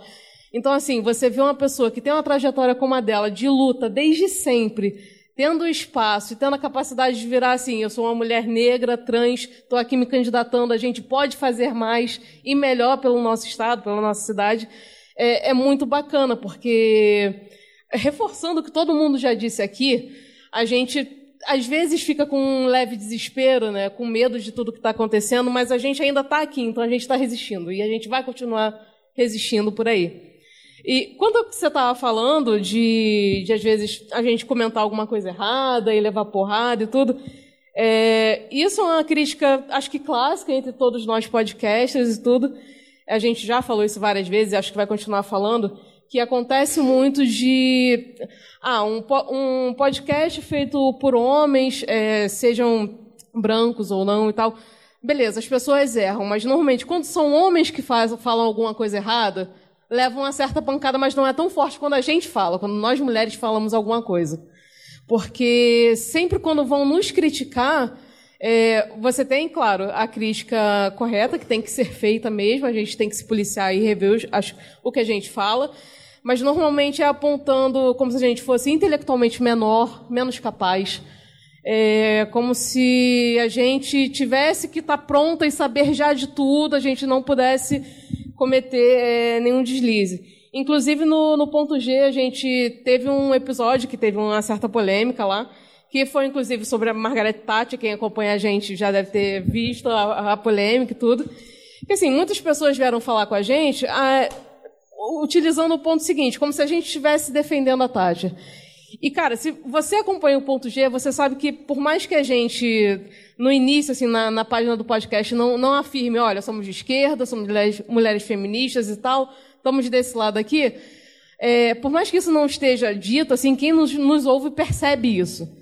Então, assim, eu fiquei um tanto quanto incomodada porque houve a crítica, tudo bem, o pessoal pode não ter gostado, não ter entendido o ponto, mas eu senti que foi muito aquela coisa de caça às bruxas. Ah, vocês não têm capacidade de falar sobre isso, é, vocês têm que rever melhor os seus conceitos, sempre tentando desvalorizar. E uma coisa que acho que até Dan já deve ter percebido, não sei agora como está no HQ, mas é, acho que até melhorou, né? Mas o pessoal também, é, com relação a podcasts LGBT ou com alguma, alguma diversidade maior, Normalmente a galera vem muito em cima e a porrada é utilizando as coisas mais clássicas que a gente conhece. É, é desqualificando gênero, desqualificando sexualidade, e isso acho que a gente ainda está em construção. Melhorou muito, mas, mas ainda tem que ainda tem que melhorar, porque também acho que talvez seja um problema de comunicação, não sei se se a forma como a gente fala as pessoas não entendem, não sei o que, é que acontece. Mas com a gente, essas questões são sempre piores e também tem aquela característica de quando também a mulher tenta desqualificar a coisa física e tem tudo isso. Sabrina, você levantou aqui. Pode pegar isso. É, porque já, já fiz confusão aqui, gente. Não, é só para comentar uma coisa que a Bia falou. Eu tava, queria até aproveitar, assim, que já que o Divan tá aqui, a minha primeira participação no, no Anticast Foi, foi com o Divan e foi com a, a Virgínia tá aqui, mulher tamarindo, já chegou? Cadê a Virgínia? Ela ia vir. Ela, ela, ela, ia me trazer sabonete se eu preciso. Mas é muito engraçado, porque assim, foi a minha segunda experiência com podcast no Brasil. E aí a gente falou várias coisas, né? Foi sobre a condenação do Lula em janeiro. Então, o episódio inteiro foi ultra polêmico. Mas a gente, a gente tinha vários acordos, né? A gente conversava, a gente tinha vários acordos. Só que na hora que o pessoal vinha reclamar, o pessoal só vinha reclamar do que eu ou Virginia falou. Só. E assim, e o Divão falou assim, cara, eu concordei com tudo aquilo e ninguém veio bater em mim. E eu também, eu também. É, é assim, é surreal. Os, depois, por exemplo, até os próprios episódios de marxismo que a, que a gente fez depois, e assim, as mulheres fazendo episódio de marxismo era eu e a Marília. Quando alguém queria botar um defeito, queria botar o um defeito naquilo que a Maria falou, sendo que o João concordou também. Então, assim, é sempre isso que ocorre. E aí tem a ver, eu acho que tem a ver com uma um mecanismo de defesa que muitos homens têm quando eles discordam. Se eles discordam, assim, não, não deve ser porque eu estou errado ou que eu preciso lá rever alguma coisa. Essa pessoa deve estar errado, obviamente. Aí o mecanismo de defesa é para partir para essas críticas são críticas desleais e que na boa hoje em dia eu acho que eu tô com couro mais mais duro assim para aprender que se a crítica é desleal, foda-se, não vou te ouvir, você não tem acesso a mim. E a gente tem que começar a se blindar mesmo, porque é muito fácil para a galera que é mais privilegiada, que tem a crítica desleal, vir e conseguir desencorajar a gente de um projeto completamente. Afeta a gente diferente. É, no, no, fazendo trabalho ali no YouTube, quando a gente fala de Bolsonaro e vem um bolsominion e faz um monte de ataque pra gente, e às vezes quando é um homem falando, o conteúdo é diferente do, dos ataques, e quando o conteúdo é até igual, nos afeta diferente porque eu estou localizada de forma diferente nas hierarquias sociais. Então, lógico, não é uma coisa falar, ah, não, seja, seja uma pessoa totalmente evoluída e não preste atenção. Não, me afeta materialmente esse tipo de coisa. Então, é um tipo de, de debate que eu acho que vai ter que ser feito por muitos anos ainda. Por quanto mais faz o debate de aumentar a representatividade, colocar mais pessoas negras, LGBT, colocar mais mulheres para falar, mais a gente vai ter que bater na tecla que na hora da resposta, o nível da resposta tem que ser diferente também. E aí o cara tem que começar a desenvolver uma coisa que é muito simples, cara, são duas palavras, que aí essa é a minha dica. Quando aí tem a pessoa mais privilegiada, que ela ou veio criticar com uma crítica desleal e ela leva uma taca depois, ou às vezes, sabe, foi, fez alguma coisa, interrompeu alguém, fez uma, uma explicação, alguma coisa assim. Duas palavras, gente, foi mal. É muito simples falar, foi mal, é o reconhecimento que realmente, nossa, o que eu fiz foi um erro, é um erro humano, é um erro, mas gravei, gravei, vou tentar não repetir. E, sabe, não fere tanto o orgulho falar foi mal, gente. Não precisa ser uma meia-culpa gigantesca, com uma lista dos meus privilégios, de tudo que eu fiz errado. Entendeu? E é algo que eu aprendi como uma mulher branca de classe média, cis, hétero e tudo mais, quando eu estou dialogando com outras pessoas também. E a pessoa fala, não, Sabrina, mas ó, cara, você interrompeu. Nossa, velho, foi mal não percebi, preciso ficar mais atento. Não dói tanto, não vai acabar a amizade, as pessoas vão virar as costas e tudo mais. Não te coloca na mesma posição que o bolsomínio opressor, porque é uma pessoa totalmente cega para esse para esse processo e ela está oprimindo ativamente. Mas quando a gente erra, cara, foi mal, aprende, segue junto e mantém o ouvido aberto. Não é tão difícil assim. A gente já fica com o ouvido aberto para ouvir o podcast. Por que não ficar com o ouvido aberto para ouvir esse tipo de crítica também? e nisso que você está falando. E nisso que você está falando, Sabrina, é, só complementando, só complementando, é, nessa coisa da crítica desleal, né, que vem assim, é muito cruel para a gente, o que eu vejo muito também, que acontece, e às vezes é, é, aquela coisa, a gente não, não se surpreende tanto, mas você, de certa forma, fica, fica decepcionado. Porque, por exemplo, nós aqui somos pessoas que somos mais ligadas à esquerda, temos posicionamentos é, diferentes e tal, mas é, tem muito isso. Quando vem a crítica, assim, com dez pedras na mão, às vezes você fala, pô, foi mal, foi erro meu, desculpa mesmo, mas a pessoa fica lá, mas e isso? E aquilo? E que mais? E você tem que montar um textão no Facebook, no Twitter. E a mim, o que eu sinto é que não adianta o que a gente fala. As pessoas sempre arranjam alguma coisa. Ah, mas isso daqui você está errado. Sempre fica procurando alguma minúcia para desqualificar o que a gente fala. Então, nesse ponto, algumas críticas que a gente termina ficando mais esperta e começa a diferenciar, né? Quando a pessoa está realmente querendo te ajudar a crescer e não repetir aquilo, ou quando ela só quer te perturbar realmente. Então, assim, quando a gente percebe que a pessoa quer perturbar, às vezes, por um momento, seja melhor até não responder, porque a gente vai responder e vai levar pancada de novo e termina não adiantando e fica uma coisa em looping eterno. E, exatamente, o desgaste só piora e, tipo assim, eu acho que é pior porque realmente nada do que você vai tentar falar naquele momento vai adiantar. Às vezes é melhor você chamar em box e perguntar, fulano, quem, me diz qual foi o problema, me, me, me mostra mesmo, porque eu quero mudar, eu quero sanar isso daqui e não quero repetir. Mas aí, de novo, a gente tem que aprender a diferenciar essas críticas, né? Massa. Então, vamos lá. Divan, eu e você somos aqui, né, no nosso da, é, somos as cotas no alto dos nossos privilégios como homens brancos héteros cis e para piorar do sul, né? E eu lembro, tem que acabar o sul. eu tava, eu tava em Recife faz eu tava em Recife, acho que faz um mês, assim, daí tava conversando com o Severino Mota, que é um uh, jornalista que cobre Brasília, mas ele é do BuzzFeed. E daí eu falando assim, pô, o pessoal do Sul é uma merda, cara. Daí ele falando assim, eu falando, que merda, o pessoal quer se separar tal. Daí ele disse assim, mas quer saber, eu fui pro Sul, acho que tem que se separar mesmo dessa vez. Senão, isso aí envergonha o Brasil, o Sul, né? Então, e daí eu comecei a adotar muito isso para mim também, né? É, e assim, é, quando, eu lembro também quando eu estava entrevistando o Haddad no início do ano, e daí o, daí estava todo mundo se apresentando, porque tinha várias pessoas ali para falar com o Haddad, e daí todo mundo se apresentando e disse assim, ah, eu sou de Curitiba, eu sou a cota, eu sou cota da esquerda de Curitiba, né? Porque é, ali não tem praticamente, então é muito difícil. E olha que eu aqui perto da galera, se, eu, é, eu, em, eu, em, é, eu em Curitiba, eu sou esquerda radical, assim, né? Você... É só isso que sou reformista. Eu, eu quando, quando, eu falei que eu ia estar com você aqui, uhum. um amigo meu falou: Ah, tu vai estar com o Ivan, Ivan Mizanzuca, aquele isentão? É.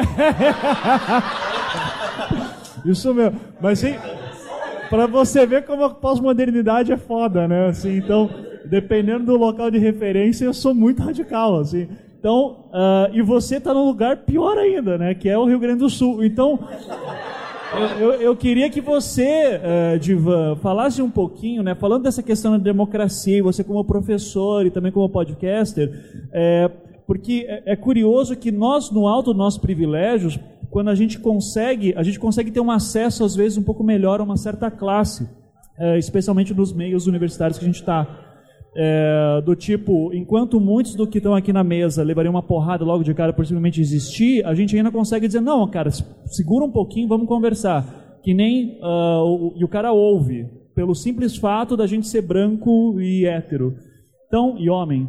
Então, uh, eu queria saber como é que está a tua experiência atualmente nessa questão de tentar uh, conversar com essa galera, de dizer, velho, essa democracia aí, você, se você acha que o, o Bolsonaro é a solução, é, se você acha que estava ruim antes, você não sabe o que vem aí, como é que vem? Porque imagino que o eleitorado do Bolsonaro é bastante grande, é, inclusive maior é, do, que na, do que em Curitiba, né, da, da, minha experiência. E também maior do que aqui em São Paulo, salvo engano nas pesquisas. Né? Então acho que o Rio Grande do Sul está tá bem grande. Então eu queria que você falasse um pouquinho sobre essa experiência que você tem de tentar abrir uma ponte para tentar tentar converter o Bolsominion, dar um pouco de luz para ele, se você consegue isso. E daí depois eu posso contar uma experiência minha também, mas fica à vontade. Uh, bueno, muito boa tarde. Não, Deus me livre. Uh, bom, em primeiro lugar, pessoal, uh, prazer. eu costumaria dizer prazer para quem não me conhece, sou Gabriel, mas tem muita gente que não conhece e que está conhecendo, e eu estou conhecendo muita gente também.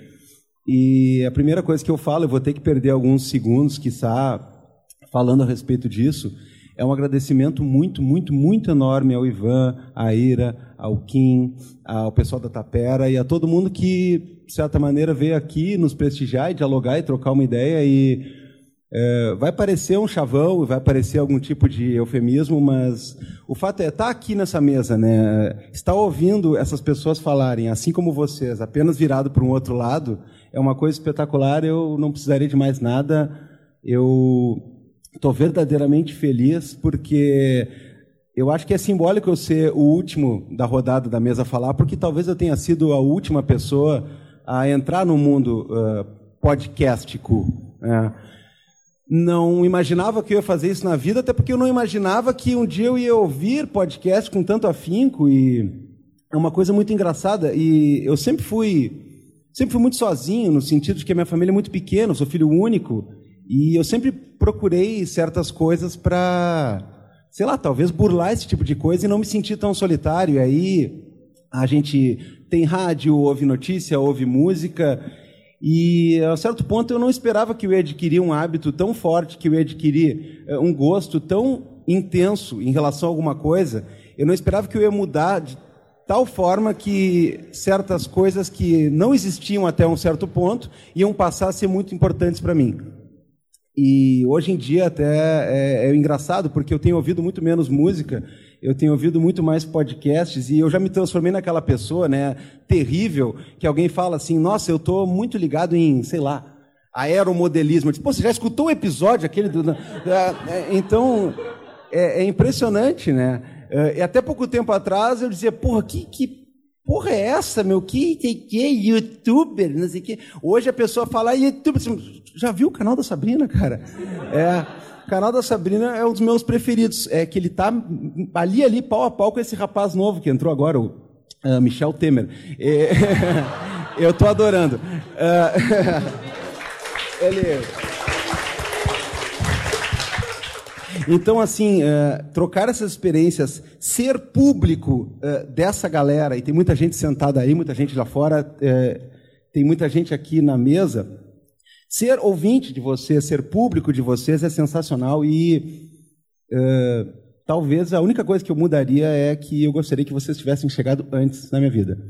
Uh, então agradeço de coração a vocês. Uh, oh. Agradeço, agradeço mesmo porque sou um cara mais informado, mais feliz e não esperava que uma leva tão grande de amigos tão legais ia surgir de uma hora para outra. Então, é bastante, bastante inesperado isso aqui.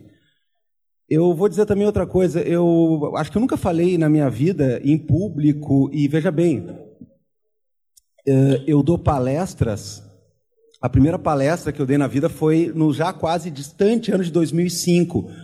Mas eu acho que eu nunca falei em público em razão de alguma coisa que não seja a partir uh, do direito criminal, da minha carreira acadêmica ou da questão advocatícia. E essa talvez seria a primeira vez que eu falo a respeito de temas que deveriam ser muito mais soltos, eu deveria me colocar muito mais à vontade, mas ao contrário, eu acho que eu nunca tive tão nervoso. E a contribuição que eu posso dar a partir desse lugar e a partir desse diálogo com todas essas falas que foram incríveis nessa mesa, ela justamente passa por uma coisa que, já que é a primeira vez nesse outro estilo, né, eu me permito fazer uma espécie de anti uh, fala ou anti-palestra, no sentido de que eu não sei se mais pessoas que estão me ouvindo uh, têm contato com a área jurídica, são do direito e tudo mais, mas existe uma questão para todo mundo que se indigna, para todo mundo que tem raiva, para todo mundo que não tolera uh, injustiças, para todo mundo que não tolera uh, violência nos seus sentidos mais tangentes, Existe todo um discurso que necessariamente seduz e agrada e encanta e inebria, de certa maneira, que é o discurso de uma criminologia crítica, de um direito penal crítico, é um discurso de crítica contra o sistema e talvez seja a versão que você consegue fazer e consegue levar um pouquinho para a sua vida profissional de ideais que você viu, de músicas que você escutou, de ídolos que você tem, de filmes que você lê, livros que você leu e filmes e tudo mais. E aí você se sente um pouco necessariamente fascinado por aquilo. Nossa, é, é, é, não é preciso só estudar como funciona o direito penal, eu posso estudar os bastidores dele, eu posso falar mal. Eu posso olhar para dentro do processo e ver os meandros e identificar esses recortes que são elitistas, que são classistas, que são preconceituosos. Nossa, isso é tudo muito bacana. E eu tive mestres e mestras muito bacanas e muito inspiradores e inspiradoras. Agora, a gente tem que parar para pensar um pouquinho, justamente porque há um certo ponto onde esse tipo de crítica ele se encerra em si mesmo de uma maneira um tanto quanto desagradável. Eu acho que todas as pessoas aqui nessa mesa, se não falaram diretamente, tocaram pelo menos uma pontinha do assunto a respeito do fato de que nós temos tido críticas que não têm funcionado como deveriam. Nós temos tido teorias, ideias, militâncias, muitas vezes que parecem potentes, mas que na verdade não são tão potentes assim quando elas vão fazer algo além do da boca para fora. E aquela sedução, a partir de todas essas ideias muito radicais, muitos do contra, muito, talvez, é possível denominar de esquerda, uh, ideias muito uh, que não vão com a maré uh, da corrente principal, daquilo que a gente chama de sistema, por falta de outro nome mais específico. Esse tipo de coisa ele, meus amigos e amigas, ele me incomoda um pouco, porque aí você começa a perceber que toda a escola que você teve, todas as leituras que você fez, tudo que você ouviu e tudo que te inspirou, na verdade, pode ser que tenha guardado dentro de si alguma parcela um tanto quanto amarga, ou alguma parcela um tanto quanto ressentida, porque eu acho que aqui, em todas as áreas, em todos os nichos, em todos os campos e tudo mais, a gente conhece aquela pessoa que está lá supostamente para abrir nossa cabeça, para nos libertar, aquele discurso que está lá para nos fazer ver o que não é óbvio, mas que no fundo contém dentro de si uma certa indignação e um certo rancor a respeito do fato de que você não pode evoluir para fora dele, ou para outro lado, ou para outro jeito. E aí a gente percebe que muitas vezes alguns dos nossos ídolos têm pés de barro. A gente percebe que muitas vezes algumas das críticas que a gente considera o ápice da maior das rebeldias, no fundo, no fundo, ela é uma coisa extremamente trivial e ela é uma coisa que ela serve como uma cobra que come o próprio rabo. Ela serve para isso, para seduzir alguém a ponto da pessoa se sentir seduzida e reproduzir aquilo. Eu fico bastante apavorado até hoje com essa questão e eu volto a dizer, a, a, a gente tem o vira-casacas há muito pouco tempo, né? não vai dar dois anos. E eu estava comentando com o Fagner, estava comentando com o Danilo, que ontem eu recebi uma das mensagens mais assustadoras de toda a minha vida. Uma menina mandou uma mensagem para a nossa página do Facebook perguntando: olha, eu adoro muito vocês, eu escuto todos os programas, eu preciso que vocês me digam em quem eu voto, porque eu não sei. E eu, eu pensei, cara, que ponto chegou que alguém perguntou para mim quem que eu tenho que dizer para ela votar, sabe? Então o que a gente faz aqui é, é sim importante e é sim marcante. E aí, meus amigos e amigas, eu não quero ficar uh, gravado na memória de ninguém e eu não quero que pessoas escutem o que eu falo a partir de uma ideia, de uma crítica, que ela serve muito para inflamar em algum certo aspecto, mas que ela não tem uma construção. É, eu volto a dizer, eu acho que é inesperado a forma como é inesperada a forma como esse brado e esse grito de guerra de que ele não nos uniu de certa maneira, e isso é muito bonito, é muito potente, e sim, né, é um paradoxo, mas sim, ele não, e a gente defende isso, a gente defende isso com clareza, e a gente sabe o que está por trás dele, e a gente sabe por que está uh, tão fomentada a questão do que ele não pode ser e do que, que não pode acontecer. Agora, vai haver um momento em que a gente não vai ficar simplesmente discursando a partir dessa ideia, porque vai haver um dia seguinte Seja se acontecer essa desgraça, que todo mundo espera que não aconteça, seja se não acontecer, a gente tem que pensar no fato de que, e depois, o que, que é sim? Porque ele não, agora, o que, que tem que ser sim? E principalmente, e principalmente a questão de que, o que, que nós vamos querer construir a partir dessa ideia? Porque se ele não vencer no dia ou num outro turno, nós vamos ter aí uma série de coisas que vão ficar, porque essas tipos de desgraças pontuais e encarnadas passam. O problema é que se o tal do Bolsonaro for vencido, o bolsonarismo segue. E a gente está trabalhando, Ivan, com pessoas que elas têm orgulho de serem ignorantes. As pessoas têm vontade de ser ignorantes cada vez mais. E eu confesso para ti que talvez eu não tenha uma resposta para a tua, tua indagação, porque eu, como educador, eu sinceramente eu não sei eu estou admitindo para vocês, eu não sei lidar com uma pessoa que quer ser ignorante, não quer debater a partir da ideia de que quer se fechar na sua própria ignorância. A gente ouve de tudo. Hoje de manhã, antes de vir para São Paulo, eu ouvi de uma familiar minha que ela estava com muito medo que o José Dirceu dê um golpe no Brasil e por isso ela vai votar no Bolsonaro. E eu penso assim: onde é que nós chegamos em que uma pessoa vai votar num cara que é militarista e fã da ditadura para evitar que um cara que está desmoralizado lá dê um golpe? Chegamos ao ponto de que se o Zé de Seu desse um golpe seria melhor, né? Olha, deu vontade de dizer. Ô, ô Divan, é, e uma coisa que eu fico preocupado também é que a gente levanta certas bandeiras e, e certos é, gritos, né? O ele não. Meu maior medo é esses, esses, esses bandeiras, esses gritos que a gente levanta, eles morrerem ao longo do tempo.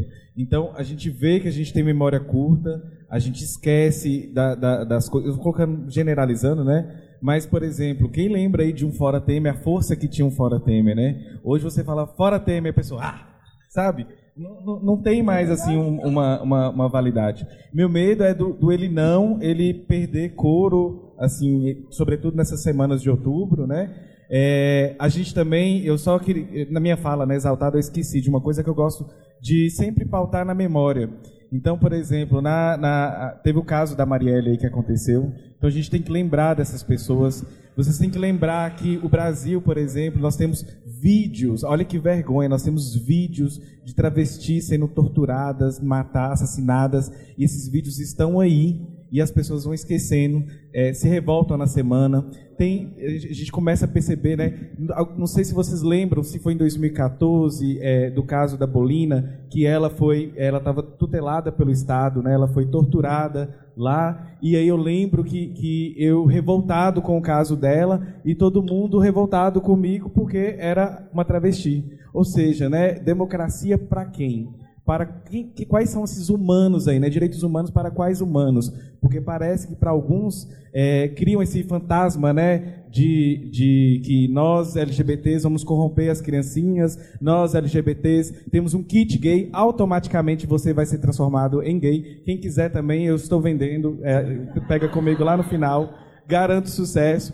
É tem ideologia de gênero, né? Fala assim sobre ideologia de gênero, fantasma da ideologia de gênero. Então essas pessoas vão criando fantasma e as pessoas acreditando nesses fantasmas e a gente vai transformando em, em menos humano. Então assim, eu lembro quando é, o Anticast estava falando sobre Black Mirror, por exemplo, daquele episódio da barata que transformava uh, nas coisas. Isso já acontece agora. Nós somos coisas. Eu sou uma coisa. Essa drag maravilhosa aqui é uma coisa. Se eu sair ali na rua agora no meio do protesto encontrar um bando de fascista, a primeira pessoa a levar alguma coisa agora vai ser eu. Ainda mais de salto, não vou nem poder correr, né? Então, então assim, é, esse discurso, né, ele vai operando assim devagar, criando narrativas, e a gente tem uma dificuldade de, de, de, quebrar isso. É igual o fantasma da ideologia de gênero. Que ideologia de gênero é essa? A ideologia de gênero que existe é a que faz com que, por exemplo, vocês aí, a gente estava comentando agora, que falem uma coisa e qualquer pessoa vai aceitar, e para a gente fazer a nossa voz ser ouvida, a gente tem que gritar. Quem já ouviu falar do mito do, do oprimido raivoso, por exemplo? Né? A gente tem que gritar, a gente tem que espernear. E, por exemplo, é, às vezes a pessoa sofre opressão 24 horas por dia, 7 dias da semana, e aí um dia ela pistola. Nesse dia todo mundo pega ela para Cristo. E a gente que é podcast, a gente começa. Eu ainda assusto com essas questões, assim, porque eu, sinceramente, eu não acostumei com, com, com essa visibilidade. Então, se um dia eu pistolar, é porque, na verdade, a gente vai ouvindo merda, ouvindo merda, e você foi o sorteado, e é o merda que está falando merda comigo. Entendeu? É isso. E. Ai, bicho, a gente começou a falar mal de branco, agora eu vou falar também. É... Não, mas só para complementar tanto a sua fala quanto. Desculpa. Divan. Divan? Divan. Divan mesmo? Sou eu com Eu. Ah, tá. É. Diva. Divan que Van. você quer copiar? Diva. Diva sou eu. É, eu acho isso muito importante, porque o mito da. Inclusive, eu vou fazer um pedido público aqui, vai ficar registrado para todo mundo ver. Ivan, eu nunca mais eu quero ver você me chamando de louca do PSTU. Não, mas isso aí é uma realidade. Porque a. Não, não, eu vou. Tá louca entre parênteses, mas a revolucionária maluca do PSDB, porque a gente sabe que todo mundo que é do PSDB é meio louco, né? Então, então o louco fica meio implícito no rolê. Eu, eu só constatei o fato que o PSTU está marcado na sua história. Não, só, é, não, mas eu acho isso engraçado, porque é, eu sou a louca do PSTU em muitos espaços, tá ligado? Apesar de não estar no PSTU desde 2014. Então, é, é uma coisa que, como o Danilo disse, a gente precisa reforçar e ter uma fala muito dura né, para as pessoas verem a seriedade da nossa fala. sabe? É, a gente tem que fazer uma fala muito dura. Se eu chegar e falar assim, amigo, senta aqui, vamos conversar no podcast. Chega, ô Marinho, dá um segundinho aí, só para falar um bagulhinho aqui, tá ligado? É, isso soa suave. Isso, inclusive, soa mais fácil para quando as pessoas vierem não gostar do que eu falei. Fala assim, ela tá vendo, olha o jeito que ela fala. Ela nem sabe que ela mas tipo desse você vai acreditar no que ela tá falando. Entendeu? Então a gente desenvolve. A Luísa, a Luísa Pessoa, é um amor. O Chino é a minha vida. Te amo, garoto. É, a Luísa, na vida real, é um amor. Ela é uma safada. Vocês vão me ver bêbada na rua, provavelmente, quem sair para beber com a gente. Mas a Luísa que, que comunica, ela é uma outra pessoa. Ela assume uma outra postura, até porque ela não fala só por ela. Ela representa outras falas né? E então não, não sou só eu que sou a louca do PSTU quando ocorre essas falas, são todas as mulheres pretas, são todas as Marielles que pedem para serem respeitadas em suas falas, que pedem para não serem interrompidas nas suas falas, porque elas estão lá pelo mérito delas. pelo mérito delas, pela força delas, pela luta delas que nos colocou nesses espaços, sabe? E daí, com relação ao divã, é, uma coisa, e Divan e o Dan de novo, porque eu adoro o Dan. É, quando a gente fala assim, 50% da população não tem internet, e de 50% da população que tem internet, 0,3% deve ouvir podcast. Só que esse 0,3%, quantos são professores? Quantos são militantes? Então, quando a gente fala para vocês, por isso que eu sou dura no anticast mesmo, por isso que eu falo mal do Cido mesmo, sabe? Por isso, porque as pessoas estão ensinando quem vai votar no Cido e não é representado por ele. Tá ligado? As pessoas estão ensinando quem vota no Bolsonaro e não é representado por ele. Eu fui numa, numa palestra do GSEC, esses tempos em Londrina, Elite do Atraso. Elite do Atraso elite do atraso. Nós somos a elite do atraso. A gente forma as pessoas que votam numericamente nesse país. Aqui, classe média não elege ninguém. A gente não elege ninguém. A gente não, não estrutura poder, a gente não tem força física para tomar poder nenhum. Quem segura o poder são as pessoas que a gente ensina a serem submissas a nós, a segurarem o rojão que a gente está jogando na cabeça delas, e ainda vai lá e fala para elas que votar no Bolsonaro vai solucionar a vida dela, que fazer um acordo de um pacto de classe de novo vai salvar a vida delas. É isso que a gente ensina. Então, por isso que eu vejo como muito importante que a gente ocupe esses espaços com o Dan, com a Bia, com a Sabrina, com o Fagner, comigo, inclusive com o Divan, fazendo seu papel de homem branco que está se sentindo mal. A gente precisa de mais homens brancos se sentindo mal nesse mundo, gente. Manda mais homem branco se sentindo mal, que tá pouco. Então, é, é, importante que a gente tenha esses arquétipos representados e respeitados nos seus espaços de fala, para que a gente ensine, para que a gente saia daqui e ensine nas escolas onde a gente dá aula, nos espaços onde a gente milita, na nossa família. Eu não falo desse jeito com um Uber que, que vai votar no Bolsonaro, até porque senão ele vai me largar no meio da rua e vai me bater. Se eu falar para ele, eu não minto para ele que eu voto no Boulos, não. Não minto para ele que sou esquerdista, converso com o cara, tá ligado? Porque aqui é o meu trabalho de base. E, só fazendo a citação que o Danilo queria que eu fizesse, é, gente, quando uma mulher negra, quando uma mulher, um homem trans, quando o, toda a comunidade LGBT, toda a comunidade nativa avança, a sociedade inteira avança, porque nós somos a base. A Angela Davis disse isso no Brasil, na Bahia, no passado. Nós somos a base. Quando a base se move, a sociedade inteira se move. Então, quanto mais a gente empurrar a nossa base para a sarjeta, mais a nossa sociedade vai para a sarjeta. Quanto mais a gente empurrar a nossa base para o avanço, mais ela vai para o avanço. E eu vou ser bem sincera, eu não exijo de preto pobre fazer protesto, não. Mas eu exijo de todo mundo que está aqui que empurre os preto pobre para frente, que ajude a empurrar. A gente não carregou vocês nas costas até agora, então agora vocês descem do saltinho de vocês, pode aqui ó, me levantar na minha cadeira e me levar para fora.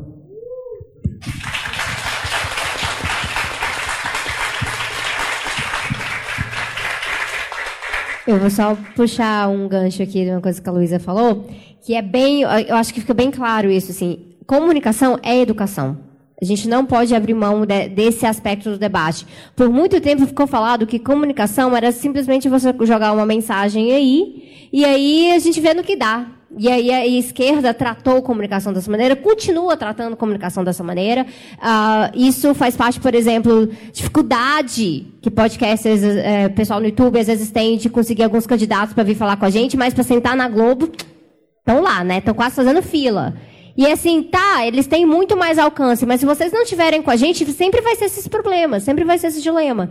E essa questão de comunicação sem educação tem que ficar bem martelado na nossa cabeça, porque a comunicação hoje, a única que a gente consegue fazer no mundo, 7 bilhões de pessoas, que é tudo muito uh, fragmentado realmente, ela tem que ser uma comunicação provocadora. Ela realmente tem que ir lá e rachar a cabeça da pessoa no meio e plantar uma semente e deixar ela com a pulga atrás da orelha o tempo inteiro. Porque se a gente não fazer uma comunicação dessa maneira, a gente vai passar despercebido.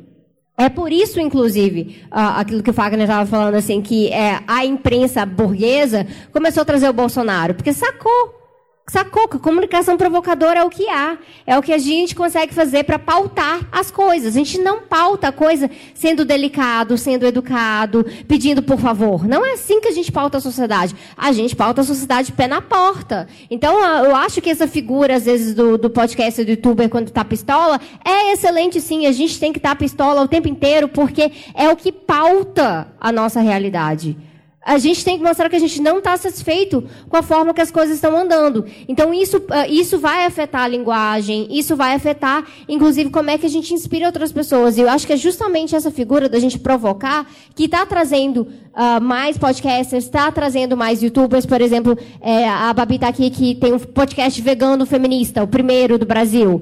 Não, é, não era uma coisa que era falada antes, mas, ah, então tá, tem um nicho, eu vou lá. E é provocador, cara, porque o que mais tem de, de problema problema é que eh, no, no, a maioria do Brasil todo mundo adora uma carninha. Mas tem que fazer o debate também, entendeu? E agora, por exemplo, a, as editoras independentes estão com um projeto de podcast também. Eu vi o Cauê aqui em algum canto. Eles acabaram de lançar um podcast falando do mercado editorial independente. Por quê, cara? Vocês sabiam que as grandes livrarias, né? O, o, o Antônio da Tapera estava falando aqui no começo, né? As grandes livrarias estão dando calotes gigantescos nas editoras independentes. E sabe o que é o rolê da editora independente? É a editora independente que me publica, por exemplo, meu livro que vai sair com a autonomia literária.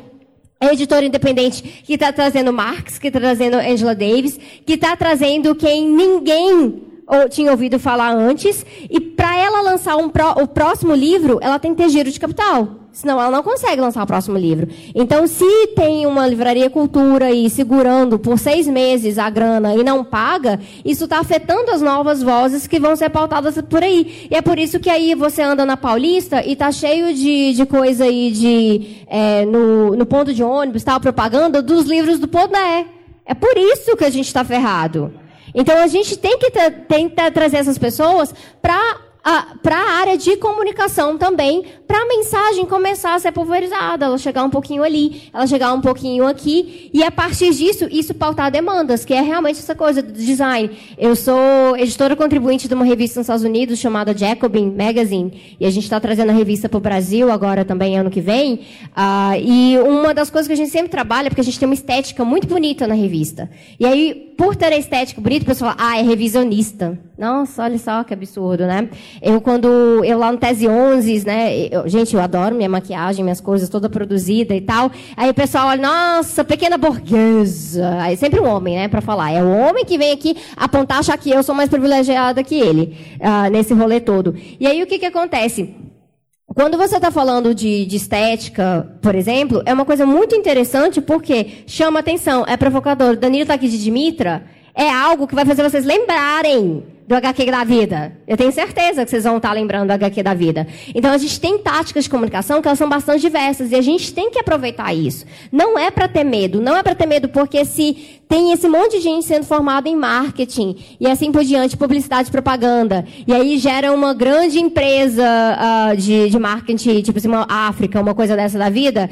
E aí eles estão fazendo o quê? Estão fazendo propaganda para vender cerveja, para vender friboi, para vender esses, esses rolês todos. A gente tem que se apropriar dessas ferramentas de forma revolucionária? Sim. A gente tem que fazer uh, marketing, a gente que tem que fazer propaganda. Propaganda é uma palavra nossa. Lenin falava de propaganda. Então a gente tem que se aproveitar desses espaços, fazer uma comunicação que seja extremamente provocadora, porque quanto mais a gente provocar, Uh, mais as pessoas que estão assim muito tranquilas no seu assento, mais incomodadas elas vão ficar. E esse é o nosso papel. Nosso papel é de incomodar a sociedade, porque o que incomoda aqui realmente é contra-hegemônica. O, o, o que incomoda é que realmente vai plantar a semente.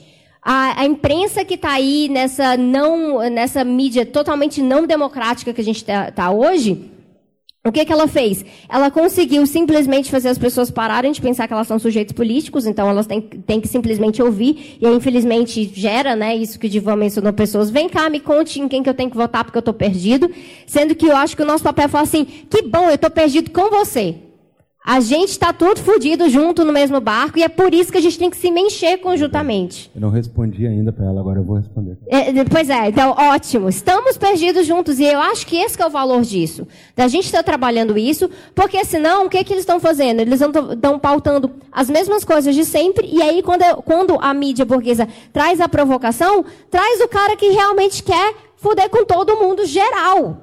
Porque para eles é muito melhor. Porque traz uma renovação hegemônica muito mais rapidamente. Então, eu acho que a gente tem muito aqui aprender realmente com a hegemonia, porque nós queremos ser a nova hegemonia. E para ser a nova hegemonia, a gente tem que reconhecer: comunicação é central.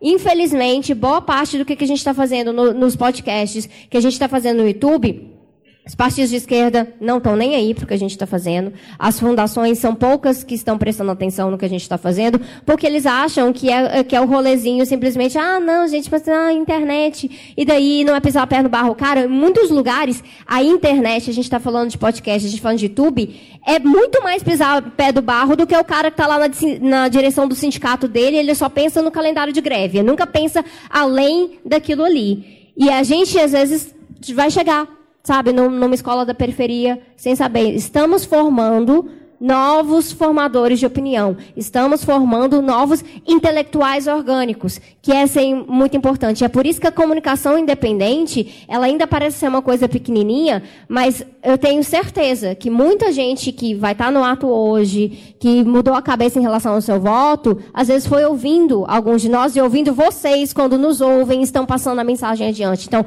nós somos comunicadores, mas todos vocês são comunicadores também. Então, o que eu queria deixar, porque eu não, não vou falar mais nessa essa sessão, mas é deixar isso. Quando você for praticar a sua comunicação, provoque. Isso é importante. Às vezes tira a gente, deixa a gente meio estranho, não estamos acostumados, mas provoque. Porque é a provocação que fica na cabeça no outro dia, é a provocação que vai fazer a pessoa pensar, que é o mais importante de tudo. Só um pouquinho, eu só preciso. Opa!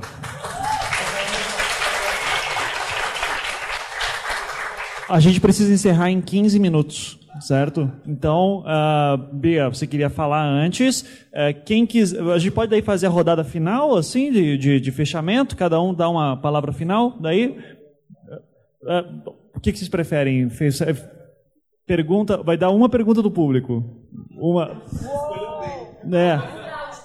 Né? Cara, mas o pessoal usa em hashtag, mandem no Twitter, a gente é. É, beleza. Hashtag. Então, assim, a, a galera que não dá para perguntar aqui, como nós somos comunicadores, a gente, eu acho que todo mundo que está no Twitter, né? Todo mundo está no Twitter, mandem para a gente no Twitter que a gente vai conversando, porque a ideia é realmente esse evento de hoje não ficar hoje. É como ele não, não é para ficar só hoje, nosso evento de podcasts não é para ficar só hoje. Exatamente. Então, Bia, fala aí, e daí a gente abre uma pergunta para o público. Vai. Não, eu queria complementar assim que o que eu vejo que se tem alguma coisa de bom nessa nessa coisa toda de ascensão de Bolsonaro e bolsonarismo é o seguinte, isso é uma autocrítica. É que no, é, normalmente a gente tem a ideia de que, por exemplo, pessoas que estão em universidades, que são professores, que, são, que têm acesso à educação e informação, são pessoas muito mais bem informadas ou que têm é, um tipo de pensamento assim mais progressista ou que esteja ali pensando como melhorar a população, né? E com essa ascensão toda, a gente vê que hum, isso não tem nada a ver. Que, inclusive, é, eu, como alguém sou uma mulher do Rio de Janeiro, pobre, que né, nasceu em favela, ainda mora em favela hoje no Rio de Janeiro. A gente, quando é jovem, assim, a gente tem muito aquela ideia de, poxa, eu vou tentar entrar na universidade, vou melhorar de vida, vou entender como é que é, como seria ser, ter esse trabalho acadêmico, se tornar um intelectual e tudo. E aí você pensa que normalmente as pessoas que têm escolaridade maior do que você, elas estão ali nesse rolê querendo ajudar todo mundo. E isso, depois da faculdade, vendo tudo isso, isso tudo cai por terra. A gente vê que muitas vezes uma pessoa que às vezes não tem é, o ensino fundamental tem um, uma visão de mundo muito melhor do que alguém que está na academia. Então, é, eu acho que isso é bom, em certa medida, até para a gente colocar em questão e colocar nos debates dos podcasts também, que é uma coisa que não via muito. E em relação à importância do podcast, é, inclusive até queria contar uma história rapidinho, que é assim, eu no início eu detestava podcast, eu nunca me imaginei estar aqui hoje numa livraria para falar sobre podcast e democracia. Por justamente, por no início ser uma mídia muito branca, ter assuntos que para mim não tinham nada a ver, tipo, ah, coisas nerds, games, nunca foi muito a minha. Eu sempre adorei jogar, mas nunca foi muito a minha. Então, assim, os clássicos, Jovem Nerd e tudo mais, nunca rolou, nunca desceu. Então, assim, é, pela minha experiência pessoal, eu tenho muito que também aqui fazer um agradecimento à Ira e ao Ivan, porque, é, depois do, da, do Anticast 198, nada foi mais a mesma coisa. é.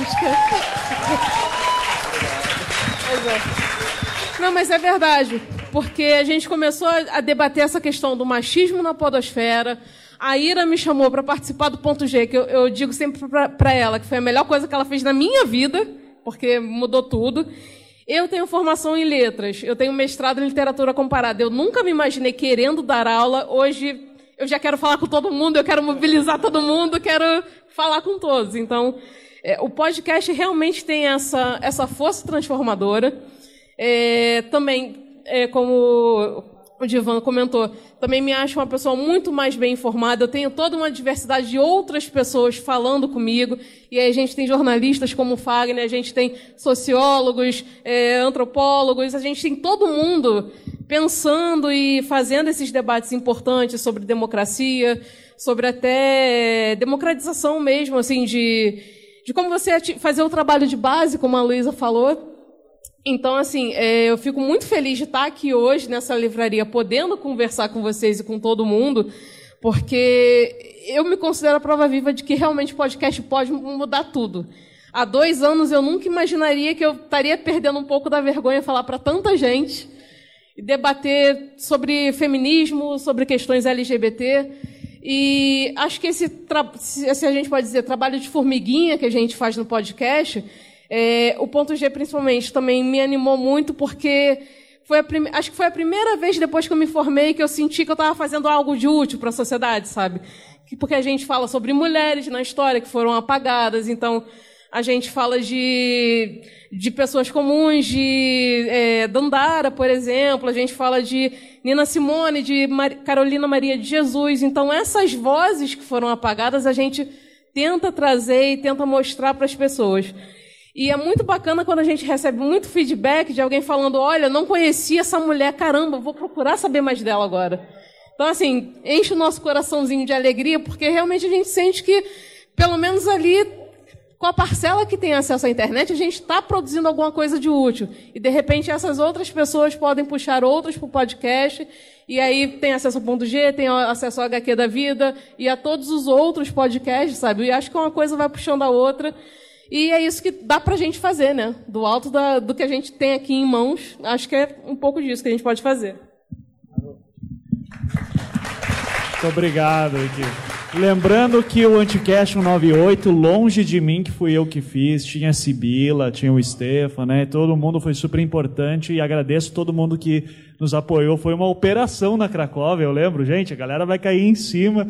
Todo mundo, quem, e caiu. Então, é, então foi muito bom a, toda a organização, muitas histórias para contar, muito aprendizado. Vamos abrir então para uma pergunta para uma galera. Quem, quem quer lev levanta a mão, quem quer fazer pergunta só para eu.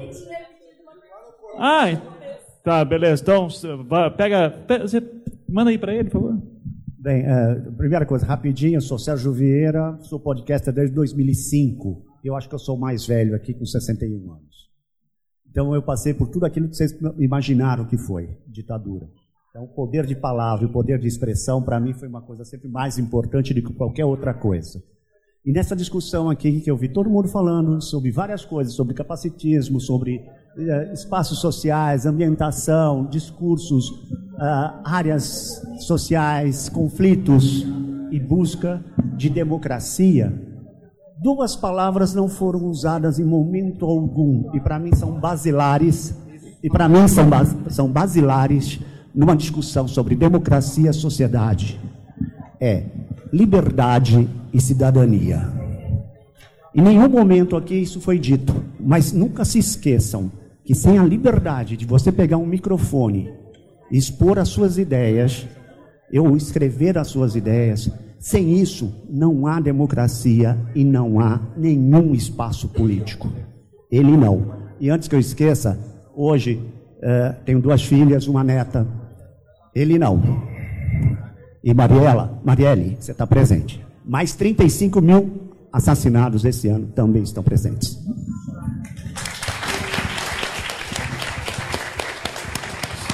Sérgio não fez pergunta. Quer comentar? Quer comentar? Vai. Ah, manda, manda aí. É difícil fazer uma, uma só pergunta para satisfa satisfazer todo mundo, eu quero. É, não, vou fazer só uma, na verdade. Eu sou o Matheus, eu sou de Belém do Pará, longe pra caramba, e as coisas que acontecem lá acontece todo dia, acontece uma vez aqui vira notícia nacional. Então, a gente tem um apagamento norte também. A cara já está aí para mostrar. É, aconteceu uma situação recente que foi o que fez eu vir para cá. Eu tenho uma falha de caráter que eu tenho muito amiguinho proto-neoliberalista. É uma falha. Eu sou, é, eu sou médico, então é bem pior. E ele postou no Facebook uma frase, uma imagem do Facebook, eu vou descrever aqui, que é assim: é um diálogo entre uma moça e um cara de camisa verde e amarela, é, simbolizando aquele lado lá. E é, essa dúvida, essa imagem me, pareceu um simplismo. Desculpa se eu usar algum termo que não for o correto, que não for o que ele representa. Mas a menina falava assim: aquele candidato não respeita as minorias.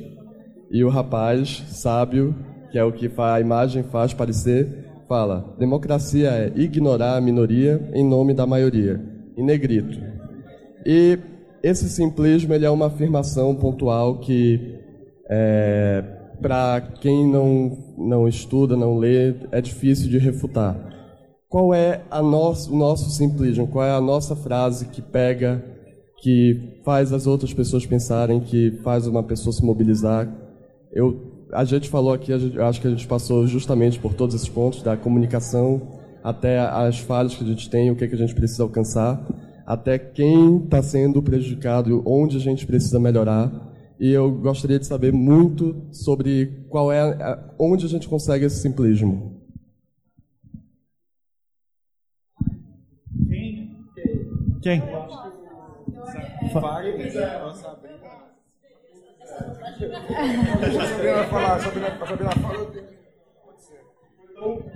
É, democracia é a maioria ter voz sem massacrar a minoria. Isso que é democracia. E o que foi retratado aí, na verdade, é o que Aristóteles chamava de tirania da democracia. Né? Que, inclusive, ele coloca que a democracia, quando, quando a gente volta lá na, na filosofia grega clássica, vai, você vai encontrar que a democracia não era colocada como ideal, ela era cheia das suas próprias contradições. E isso ocorre. A dificuldade, justamente, que a gente está tendo hoje em dia, é que essa, essa elite intelectual brasileira que serve a Casa Grande, ela coloca que a maioria da população é incapaz de compreender uh, o que é a política, o que são, é, é, o que é essa complexidade toda que a gente se encontra. Então ela não simplesmente ela simplifica, ela deixa tudo muito tolo. Né? Muito que parece que, ah, isso aqui seria a realidade. Ela coloca isso justamente para camuflar a realidade. Eu acho que nós não temos uma resposta simplista para oferecer. A gente pode ter uma resposta simples, é por isso que a gente tem que praticar didática. Mas parte do nosso debate de politização para refutar uma pessoa dessa maneira passa pelo aspecto da gente falar: eu não vou te tratar como incapaz. Eu vou elevar o debate com você. Você quer falar de economia, quer falar de democracia, quer falar que as nossas minorias né, sociais, elas são minorias sociais, mas são maiorias em pessoas. Então, na verdade, o aspecto democrático é realmente juntar a população negra, as mulheres, as pessoas LGBT, colocarem todas juntas como classe trabalhadora, e aí a gente tem uma maioria. E olha só, e, então a gente tem, o, o, o, que eu tenho tratado muito com as pessoas quando elas querem assim, ah, olha esse vídeo de fulano, tem gente tem um carinha na internet, um, um, um, senhor mais velho que fala sobre o que é socialismo, sobre socialismo, então seria divisão de coisas, é um vídeo muito horrível de tipo três minutos. É todo mundo, ah, explica isso, né? Para tratar como se o socialismo fosse a tirania da maioria. Sendo que o socialismo é realmente a maioria no poder. E aí o que, que eu falo? Olha, eu não vou refutar isso aí, sabe por quê? Porque essa pessoa te tratou como incapaz, que você não compreende a realidade. Ela criou uma metáfora, uma metáfora estúpida e te ofereceu e você comprou. Mas você tem escolha de não comprar. Você tem escolha de não ser alimentado por isso aí. E aí, a partir do momento que você definir que você escolheu uh, elevar o debate e de mostrar que você é capaz como sujeito político, aí a gente conversa. Mas a, nós não devemos nos rebaixar, nós devemos praticar didática sim. Então nós temos que ter discursos menos academicistas, mas não abrir mão da teoria nunca, porque teoria e prática têm que andar juntas. E, a partir disso, quando a pessoa se demonstrar disposta, aí você vai ver que a gente vai conseguir ter um debate muito mais frutífero. Então, eu acho que, que uh, parte disso é, é, passa, passa pela gente considerar as pessoas sujeitos políticos. E aí, muita gente, por ver isso, ah, então você não vai me tratar uh, como, ah, eu sou estúpido, seu idiota que não sabe de nada. A pessoa ganha um pouquinho de respeito pelo debate. E eu acho que a gente consegue ir muito mais adiante dessa forma.